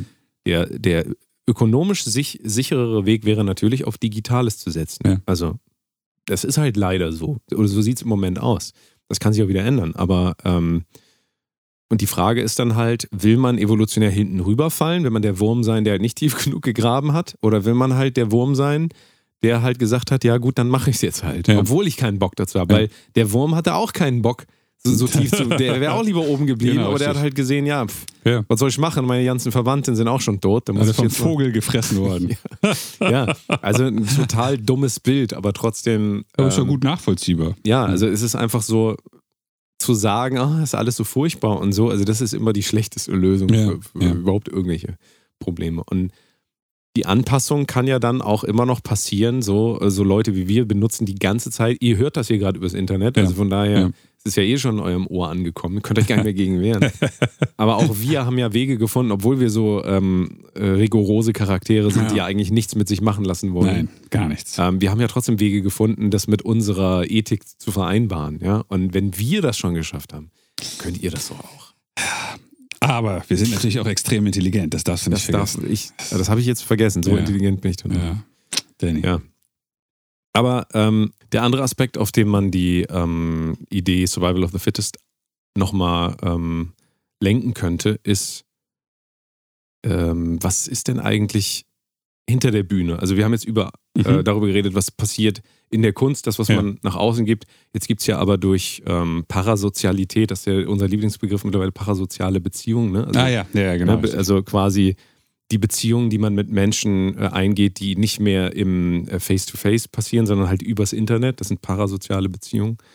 Ähm, du bist ja auch parasozial sichtbar. Also du bist ja, klar, du bist auf Konzerten so, dann bist du sogar auch sozial noch irgendwie vorhanden, aber ähm, wir, wir sind ja beide auch Personen hinter den Künstlern, ja? Ja. Nicht nur wir, jeder ist eine Person auch hinter dem Künstler. Hoffentlich, wenn man sich verwechselt mit der Figur, kann es total äh, problematisch werden. Ähm, und da ist halt auch die Frage, wie weit muss man eigentlich dahingehend angepasst sein heute? Weil wir haben ja zum Beispiel auch über Nachtmar, kannst du dich noch erinnern, geredet. Ja, ja. Ähm, das wäre nochmal ein interessanter Aspekt. Also hat man heute große Vorteile, wenn man ähm, entweder sich raushält aus Diskussionen. Du kannst ja auch sagen, ich habe das letztens gesehen, Heinz Rudolf Kunze, kennst du den noch? Ich, ich kannte den nie. Ich wusste, dass es ihn gab, aber ich kenne keinen Also er zum Lied Beispiel sein, ihm. das ist ja ein etablierter Künstler Ja. dahingehend, jeder kennt seinen Song. Äh, Ja. Habe ich vergessen, wie er heißt. Ich weiß auch, kenne auch keinen Äh, Song ihm. Das ist ein super Song, den kann man ja kitschig finden, alles, aber als Kind fand ich den, fand ich den geil. okay. Ich oute mich jetzt. Ähm, Wie heißt der Song denn? aber ich hab's vergessen. Ach so. Nee, nicht, nicht verdammt, ich lieb dich, sondern ist- ähm, Das war, ähm, Dein ist mein ganzes Herz. das war nicht. Das ist Heinz Rudolf Kunze. Ach, wirklich? Ja, ja. Ah, gutes Lied. Mega. Also ich Super. finde wirklich, das hat er auch, er hat das gesungen, also das hat mich direkt im Herzen berührt. Ich dachte Ist das wäre Alpha. Will gewesen oder irgendwie. Nee, sowas. hätte man so, ja. ne? Das ist so Ja, ja. aus dieser Welt. Ja, ja, genau. Ähm, Heinz Rudolf Kunze saß bei Stern TV, glaube ich, und dann wurde übers Gendern, wie immer, Lieblingsthema. Mhm. Wir haben das ja schon alles durch, aber ähm, übers Gendern geredet und äh, da wurde er eben gefragt, wie er das findet, und dann hat er gesagt, also mir wird da körperlich übel, wenn ich das höre. So. Ja. Er darf das sagen, Ja, verstehst du so? Und, und ähm, das ist aber wieder die Frage, er ist dann ja dann nicht mehr als Künstler, er ist als Privatperson, da wird dann gefragt. Und das Ich meine, ist er das? Vielleicht ist er auch als. Heinz-Rudolf Kunze da. Und nicht als der Rudi. Ja, aber ich meine, also er entscheidet sich ja, sich in die Sendung zu setzen und zu sagen, ich bin da, äh, ich, hallo, moin, ich bin der Heinz Rudolf Kunze. Er sagt auch natürlich den ganzen Namen, nicht Ja. der Heinzer oder so. Ja, ja, Heinz, ja, genau. Ähm, und dann wird er halt gefragt und dann muss er sich ja trotzdem überlegen, wie positioniere ich mich Ja, jetzt. Also will ich sagen, ich bin da ganz diplomatisch, jeder soll das so machen, wie er will, oder sagt er halt, mir wird da körperlich Übel. Das ist ja auch, das muss man ja halt erstmal sich in Anführungszeichen trauen, das öffentlich zu sagen, ja. Weil, Und, weil man aber deswegen habe ich gedacht, es ist eventuell die Rolle des Heinz-Rudolf Kunze und nicht der Heinzer selbst. Ja, das wäre das wär eine gute Frage. Statement Also, mal, wenn, wenn du und ich da sitzen würden, also wir würden ernsthaft, ich zeige gerade einen Vogel, äh, wir würden uns in so eine Sendung setzen, ähm, dann würden wir ja auch entweder da sitzen als Faderhead und Ja. The Delta Mode oder als unsere bürgerlichen Ja. Namen. Und das wäre ja was völlig anderes. Ja. Also für mich wäre das was völlig anderes. Und ähm, ich würde mir dreimal überlegen, wie will ich da jetzt wahrgenommen werden. Er hat sich dafür entschieden, er sitzt da als Heinz Rudolf Kunze. Und da sein Name halt auch gleichzeitig sein bürgerlicher Name ist Ja. natürlich Pech. Dann ist es halt. Äh, genau. aber das Ergebnis ist natürlich trotzdem, da gibt es Ja. dann Leute, die sagen, endlich sag's mal einer. Ja. Und dann sagen natürlich auch Leute, wie kann man sowas sagen? Also es, Ein Scheusal. Ne? Von links nach rechts alles so. Canceln. Also entweder canceln oder ich finde ihn richtig toll. Hm. Und da bist du halt auch wieder an dem Punkt, wo du dir natürlich 3000 Mal überlegen musst heute, Survival of the Fittest, inwieweit traust du dich, ähm, Thesen zu ver Es gibt ja eine Menge, also guck dir Xavier Naidoo an. Hm. Der hat sich getraut, irgendwas halt zu sagen, was die meisten Leute halt als hanebüchenden Schwachsinn abtun. Mhm. Ähm, und äh, dahingehend hat er sich ja auch diskreditiert. Das heißt, er hat seine Kunst quasi vernichtet dadurch, dass er ein Privatstatement gegeben hat. Ja, Michael ja. Wendler auch so ein Ja, Beispiel. so. Also diese Fälle haben wir immer wieder gesehen. Nena hatte auch diese, diese Sache. Die, die, die Frage ist jetzt, das interessiert mich jetzt gerade, ähm, wo die, das ist nur mein Gefühl, die Meinung zu Covid sich jetzt schon hart geändert hat nach dem letzten, nach diesem Jahr, würde ich sagen.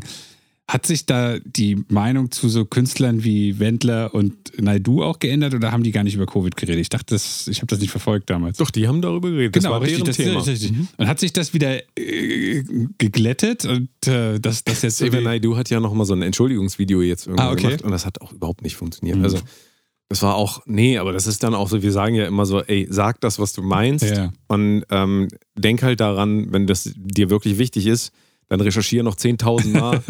ähm, Genau. Weil ist natürlich auch wieder die Frage und ich, ich bin davon überhaupt kein Fan. Ich bin der Meinung, eigentlich sollten sich Künstler so gut sie können da raushalten aus solchen Debatten. Ähm,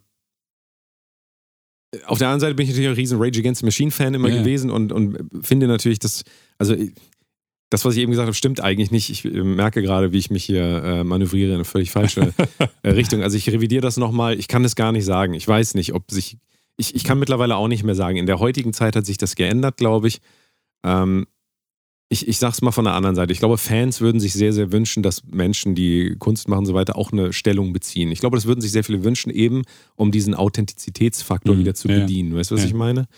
Und ähm, ich finde, ich persönlich finde das tatsächlich auch total wichtig, dass man äh, zu bestimmten Werten steht, aber ich kann das nicht für andere definieren, was diese Ja. Werte sind. Verstehst du? Da gehe ich nicht konform mit der öffentlichen Meinung, dass man, ähm, ähm, also ich sage es ja immer wieder, diese mo moralische Idee von, wir haben jetzt herausgefunden, das ist richtig, das Ja. zu sagen ist richtig und das ist falsch, das, äh, das ist für Künstler halt total gefährlich, weil ähm, du dich dann halt positionierst und damit eben auch deine Kunst gar nicht mehr der Disposition freigibst und der Diskussion, sondern dann sagst du ja eigentlich schon, ja, ich bin gegen Masken, keine Ahnung. Und dann, ah, du hast doch mal in dem Sami hat doch mal einen Song gehabt, da sagt er, take your mask off.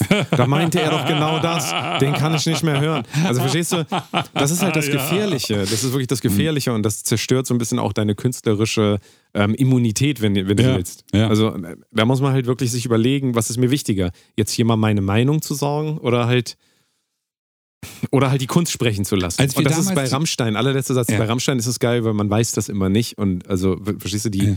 Bestehen, be beziehen halt keine Stellung dazu. Die machen einfach alle Kommentare immer aus. Ah. Das ist halt so ein Boss-Move, einfach so.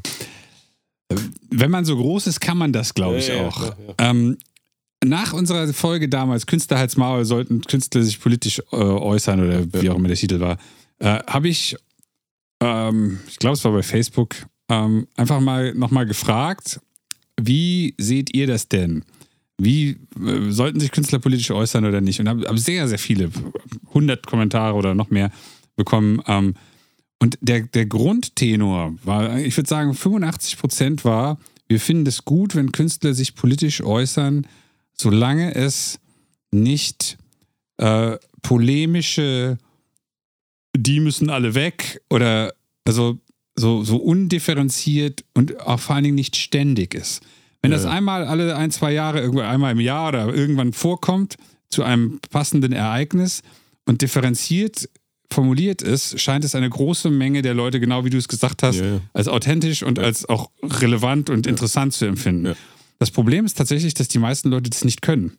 Die sind halt nicht in der Lage, nicht zu sagen, ihr müsst alle raus oder was Ja, auch ja. immer, keine Ahnung. Alle Masken müssen verbrannt werden. Keine Ahnung. Äh, Das, äh, ich habe zum Glück keinen Maskensong. Und daher ist mir nichts passiert jetzt die letzten Ja. zwei Jahre. Ja. Ja, da hast du recht. Also die, ähm, so Leute wie Montana Black zum Beispiel, der äußert sich ja auch immer mal zu irgendwas. Okay. Weil, weil der halt im Stream ist und das ist das der Nachteil. Du sitzt die ganze Zeit da und irgendwann redest du halt auch so, wie du wahrscheinlich privat irgendwie reden. Was streamt der ähm, Games oder was? Ja, ja, Okay. genau, ja, ja.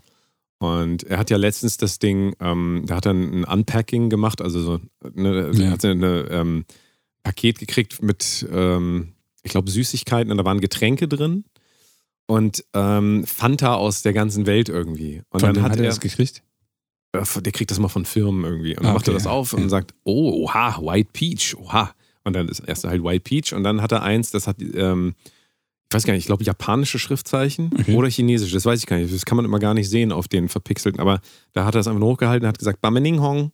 Ja, Bamening Hong, so. Und äh, Ja. also ist gesagt, fertig. Ja. Einen Tag später Riesenaufreger, Ach Gott. ähm, Riesenaufreger. Ähm, wie, wie kann man denn diesen Gag bringen? So, er musste sich, also er versteht, er versteht selber auch die Aufregung darum nicht. Da gibt es halt Leute, die sagen, naja, kann man nicht sagen.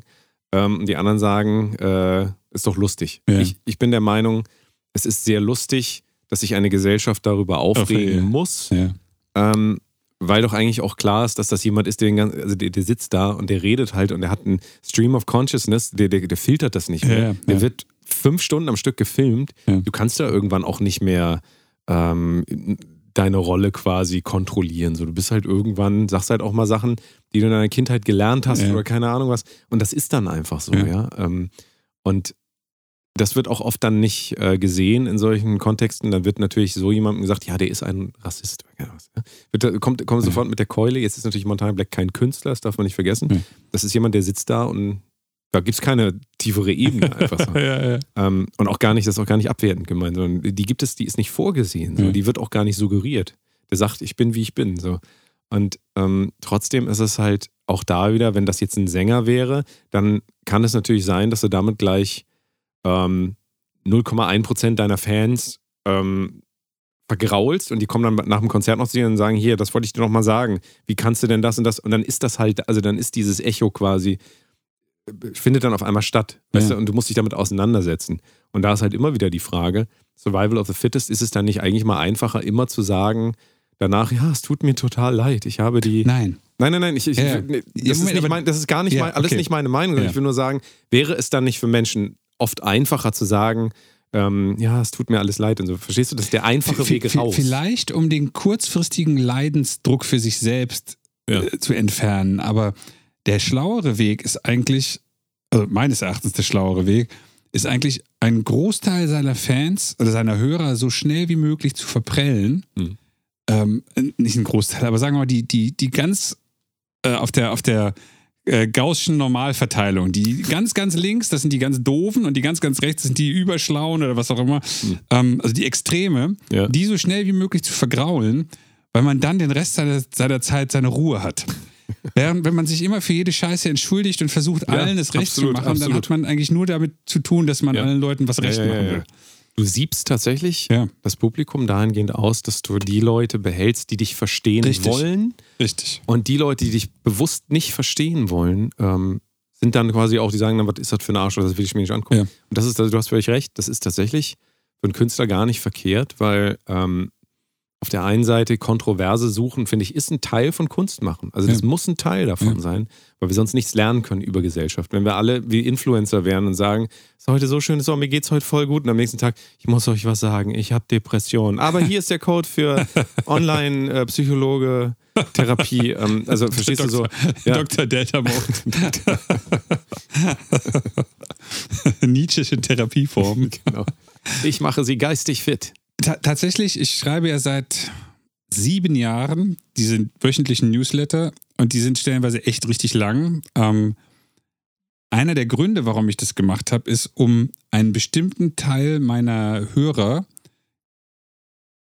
und zwar die, die in der Lage sind, lang und auch ein bisschen komplexere Sachverhalte, auch obwohl das sehr einfach geschrieben ist, also wie ich spreche, schreibe ich das dann auch, Ja. ähm, die quasi in einem kleinen Segment der größeren Hörermenge, Mhm. äh, sagen wir mal, in, eine, in, einen, in einen, einen Bereich zu schieben, wo sie massiven Mehrwert bekommen, aber Ja. nur, wenn sie in der Lage sind, auch mal fünf Seiten zu lesen. Und aber das ist, das ist eine komplette Absicht Ja. gewesen, weil Ja. ich an irgendeinem. Punkt diese völlig banalen äh, Kommentare nicht mehr ja. Social Media nicht mehr ertragen habe. Dann habe ich gesagt, ich mache das jetzt als Newsletter und ohne Witz, in den ersten Wochen habe ich seitenweise lange schlaue E-Mails bekommen von den Leuten, die den Ja, Newsletter abonniert ja. haben. Und das war für mich wirklich eine angenehme Sache zu erfahren. Das sind halt auch Leute, Mhm. Ja, ja. die meinen Kram hören, das sind nicht die dümmsten der dümmsten. Genau, und es verändert Ja. auch wieder deine Sicht auf Publikum ne? oder Richtig, auf ja. dein Publikum. Genau, Weil ja. wenn du, ähm, das ist bei TikTok ja auch so, wenn du merkst, krass, die Leute sind auch ironisch mit dir, das heißt, sie haben die Intelligenz, Ironie anzuwenden. Das muss man wirklich sagen. es ist, also es ist eine, es ist eine Intelligenzfrage. Wir haben ja mal über die Intelligenz geredet. Ich, es, es, sagen wir, es ist eine Empathiefrage und eine Abstraktionsfrage, Ja. ja. Lass den Begriff Intelligenz so raus, das ist kein guter Begriff dafür.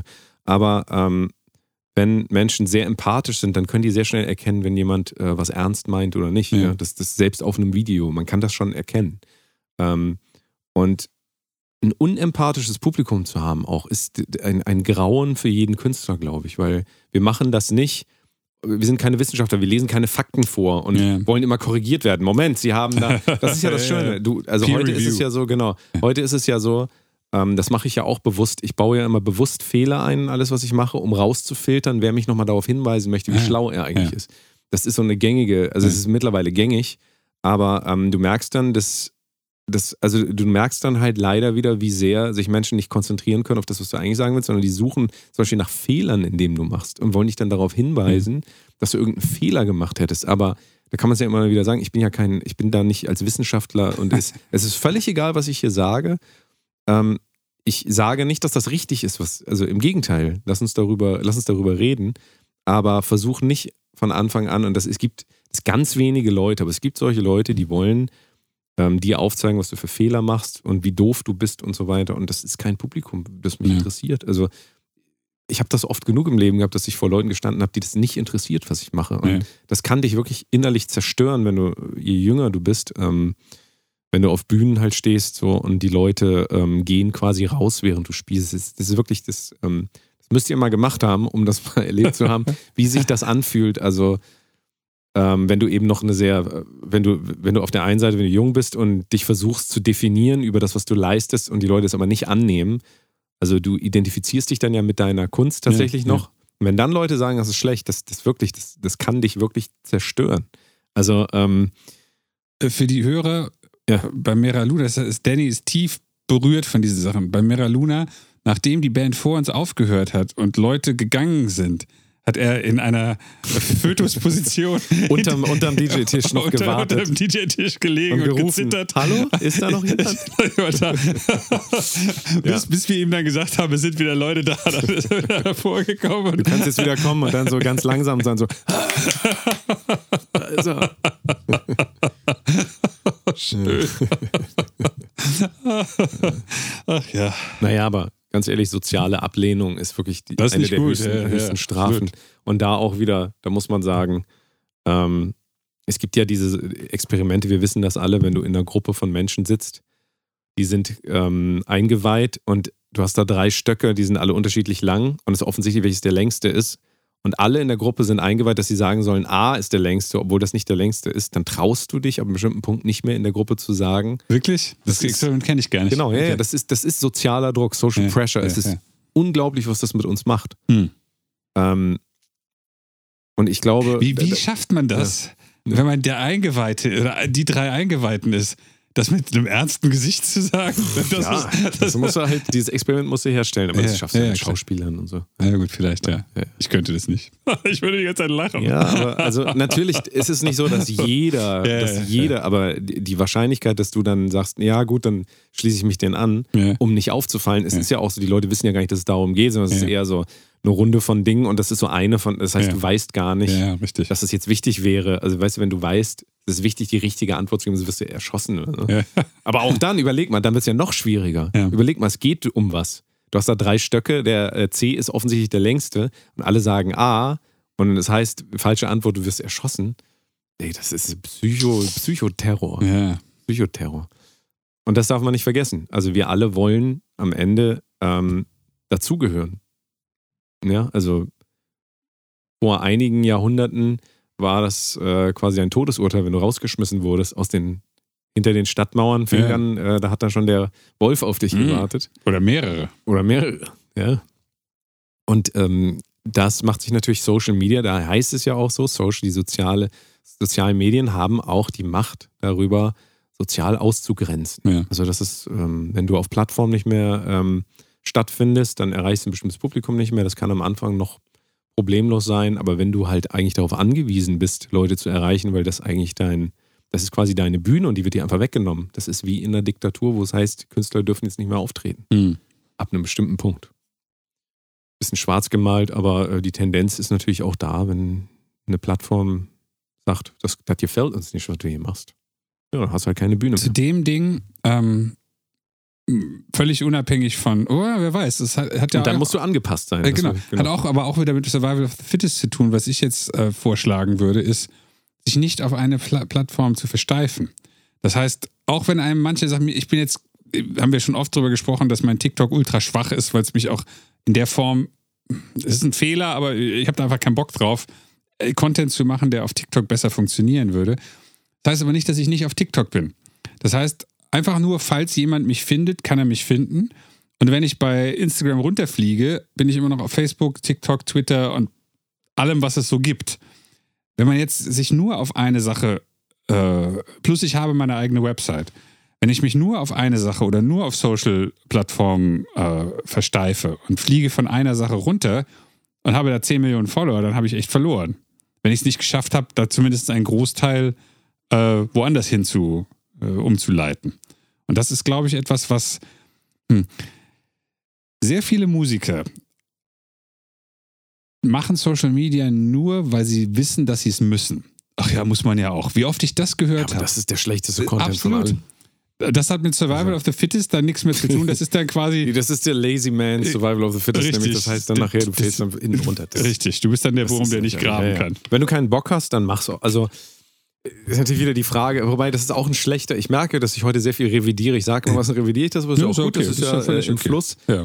Ähm, ich würde nicht sagen, mach's gar nicht, ähm, wenn du keinen Bock hast, sondern im Gegenteil, setz dich erstmal damit auseinander und finde das, wo du sagen kannst, oh, das könnte ich hier tatsächlich an Mehrwert Ja. bieten, weil nichts anderes suchen die Plattformen, dass du einen Mehrwert gibst für das Publikum, was noch nicht abgeholt wurde. Weil die wollen ja, dass jeder dahin geht und jeder sein Leben da verbringt, im Prinzip. Extrem gesagt. Das heißt, wenn du jetzt Goth bist, ich meine, guck mal, du hast diese EDM äh, Goth Memes, äh, EDM, Go- Goth Memes, gibt's doch diese Seite bei Instagram. ähm, Gothic Memes. Die kenn ich nicht. Ich kenne die doch. Electronic Body Das Memes. meine ich ja. ja genau. EBM. Ja. Was habe ich gesagt? E Gothic Memes. Ja, EBM. So, das kannst du einfach als Video machen. Du nimmst das einfach, ähm, sprichst den Text ein, was weiß ich, bist einfach kreativ oder liest die von mir aus vor es, oder reactest da drauf. Ich, ich sage jetzt nur in Abstufung. Man Ja. muss gucken, was einem auch liegt. Ja. Genauso kannst du dich auch hinsetzen und das einfach nur äh, einsprechen und musst dein Gesicht gar nicht zeigen. Alles möglich. Aber es ist natürlich auch alles, darf man nicht vergessen, Markenbildung, immer. Und wenn du halt nicht stattfindest, kannst du deine Marke nicht bilden, aber du kannst halt gucken, was, wo, was mache ich denn gerne? Was könnte ich machen? Ich dachte auch immer, Metal ist nicht Social Media kompatibel. Warum? Mittlerweile, nee, dachte ich immer so, weil das so ernst ist und so. Okay. Aber mittlerweile gibt es da genug äh, Try Not to Cringe äh, TikTok-Metal-Videos, wo Leute halt Songs nachsingen und ähm, es gibt diesen Nick Nocturnal, heißt der. Der, keine Ahnung, der hat, also der ist bei YouTube vor allen Dingen unterwegs, der reactet dann auf neue, ähm, nicht Eskimo Cowboy, wie heißt der nochmal? Electric Callboy und Mhm. so weiter. Also da entwickelt sich auch wieder eine ganz neue, durchs Internet getriebene Metal- ähm, äh, Welt-Community, die natürlich die alten Werte ablegt, aber halt neue für sich entwickelt. Und wenn man da nicht Teil von sein will, ist es ja auch völlig in Ordnung. Aber ich ähm, glaube, man macht sich da immer auch ein bisschen zu viel Gedanken und denkt zu sehr immer an, ah, das kann ich jetzt nicht machen und so weiter. Das Internet ist halt nicht mehr so, dass ich was hochlade und dann für immer werden Leute sagen, warum hat er vor drei Jahren einmal, sondern es ist so, du testest das, funktioniert nicht nächstes, testest das, Ja. das kann niemand mehr. Also Ja. natürlich, wenn du groß bist, wird dir das irgendwann vorgehalten, völlig klar. Ich, ich will auch nicht sagen, mach ähm, ähm, volksverhetzenden Content oder sowas. Äh, Hitler lass mit Glowsticks zum Hitler Beispiel. mit, genau, Hitler mit Glowsticks. ähm, also das bitte nicht machen, aber ähm, überlegt euch doch mal, Seid nicht wie Danny. genau, ich nicht. ähm, ja, wir können auch mal über die TikTok-Zensurmechanismen reden, die sind wirklich absurdestens. Äh, aber genau, ausprobieren und im Zweifelsfall, wenn es nicht funktioniert hat, dann könnt ihr es auch wieder löschen. Aber Ja. ihr wisst meistens doch, also ihr müsst immer diesen Threshold irgendwie haben, dass ihr denkt, das könnte funktionieren, aber ab dem Zeitpunkt müsst ihr loslassen. Und wenn ihr da noch wochenlang das Video editiert, es hat nachher fünf Views, ihr Ja. ärgert euch zu Tode. Ja, macht's macht das so, dass es gut ist, aber macht es nicht perfekt. Ja. Das ist ganz wichtig. Und dann probiert es aus und dann funktioniert es nicht und ihr müsst einfach die Stamina haben, durchzuhalten. Also ihr müsst das einfach, ihr müsst das einfach Das machen. Durchhaltevermögen. Glaubt an euch, das ist wieder unser Coaching-Wochenende. Das ist ja, oder war das sogar schon? Ich September. Im Oh, September war ist ja vorbei. jetzt. Ist vorbei. Das ist vorbei. Ist vorbei. Habt ihr leider verpasst. Ja, scheiße. Nächstes das ist Jahr. jetzt natürlich, aber genau, wir würden einfach sagen, nächstes Jahr machen wir noch eins. Genau, Und es war sehr erfolgreich. Es war sehr erfolgreich. Ja. Wir waren beide nicht da. Nein. Also, aber wir haben auch, ich weiß nicht, ich kriege die ganze Zeit irgendwelche E-Mails, wo seid ihr? Also es ist auch schon zwei Wochen her. Wo seid ihr? Ich habe hier 6000 Euro bezahlt. Ähm, tja, das ist Ich dann. habe den letzten Platz noch gekriegt und wir waren nicht da. Aber nächstes Jahr wiederholen wir das uns nochmal. Wir Kein geben auch. Gutscheine raus. Ihr kriegt 10% off, wenn ihr dieses Mal nichts davon hattet. Also, aber ich glaube, vielleicht letzten, letzten Tipp dahingehend: äh, Survival of the Fittest.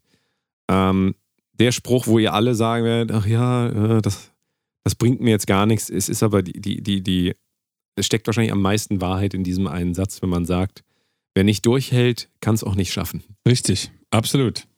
100 Prozent. Ne?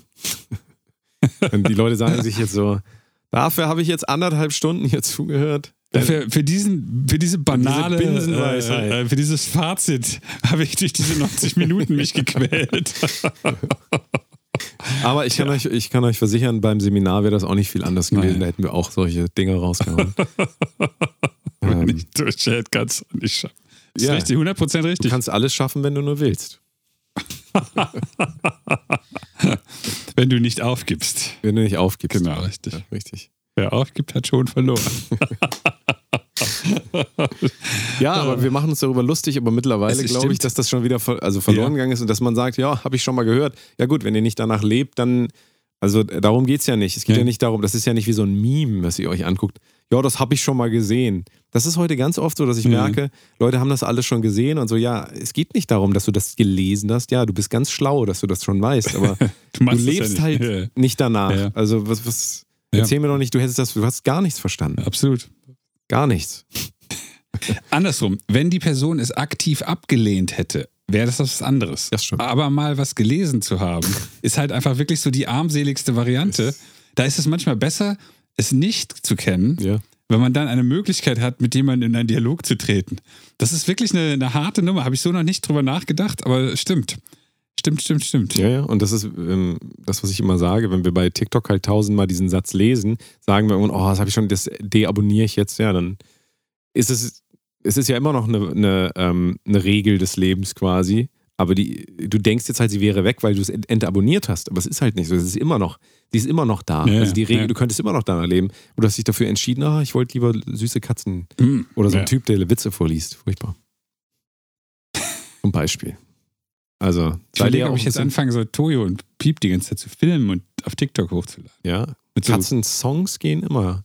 Die Goth, ah, sie ist ja schon schwarz. Go Gothic Cat gibt es schon. Das Gothic ist, Cat, ja, da musst du Der Toyo ist sehr schwarz. EB, EBM, Cat gibt es auch. Das gibt alles schon. ja, ist doch egal, du musst es besser machen.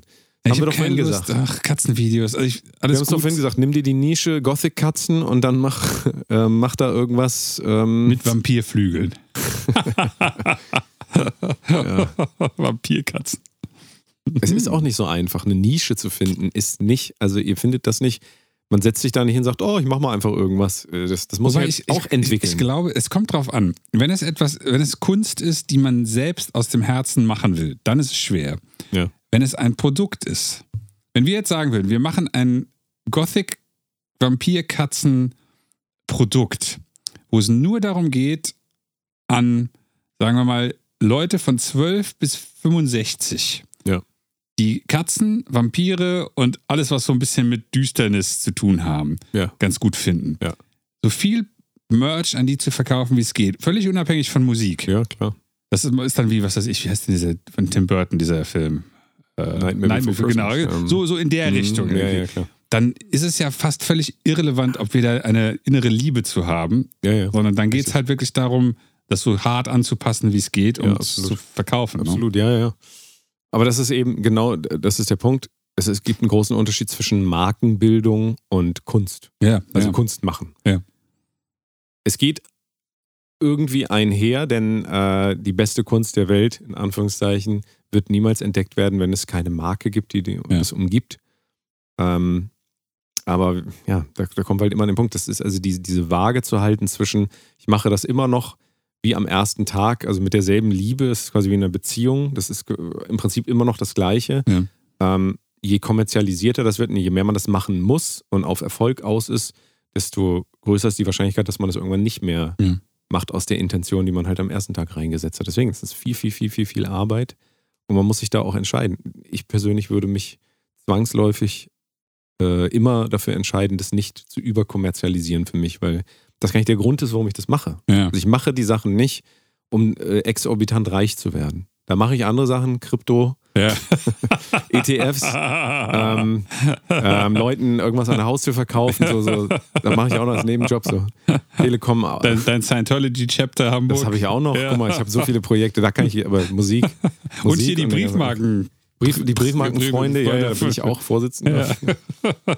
Äh, warum auch nicht? Ne- Neulich, für die Leute, die es vor ein paar Wochen mal gehört haben, dass Danny da Vorsitzender ist, neulich hatten die wieder eine Versammlung. Und wer war nicht da? Danny. Ach ja, stimmt, ich habe Ja. auch schon wieder verpasst. Ja, Ich habe einfach so viel zu tun. Viel zu tun. Nicht. Gut. Ja, Ich hoffe, ihr überlebt diesen harten Selektionsdruck von allen Seiten. richtig. Und ich möchte das beenden mit, mit folgendem Satz. Dann passt euch mal schön an. Ah, hervorragend. Vielen Dank fürs Zuhören. Bis zum Zum nächsten nächsten Mal. Adios.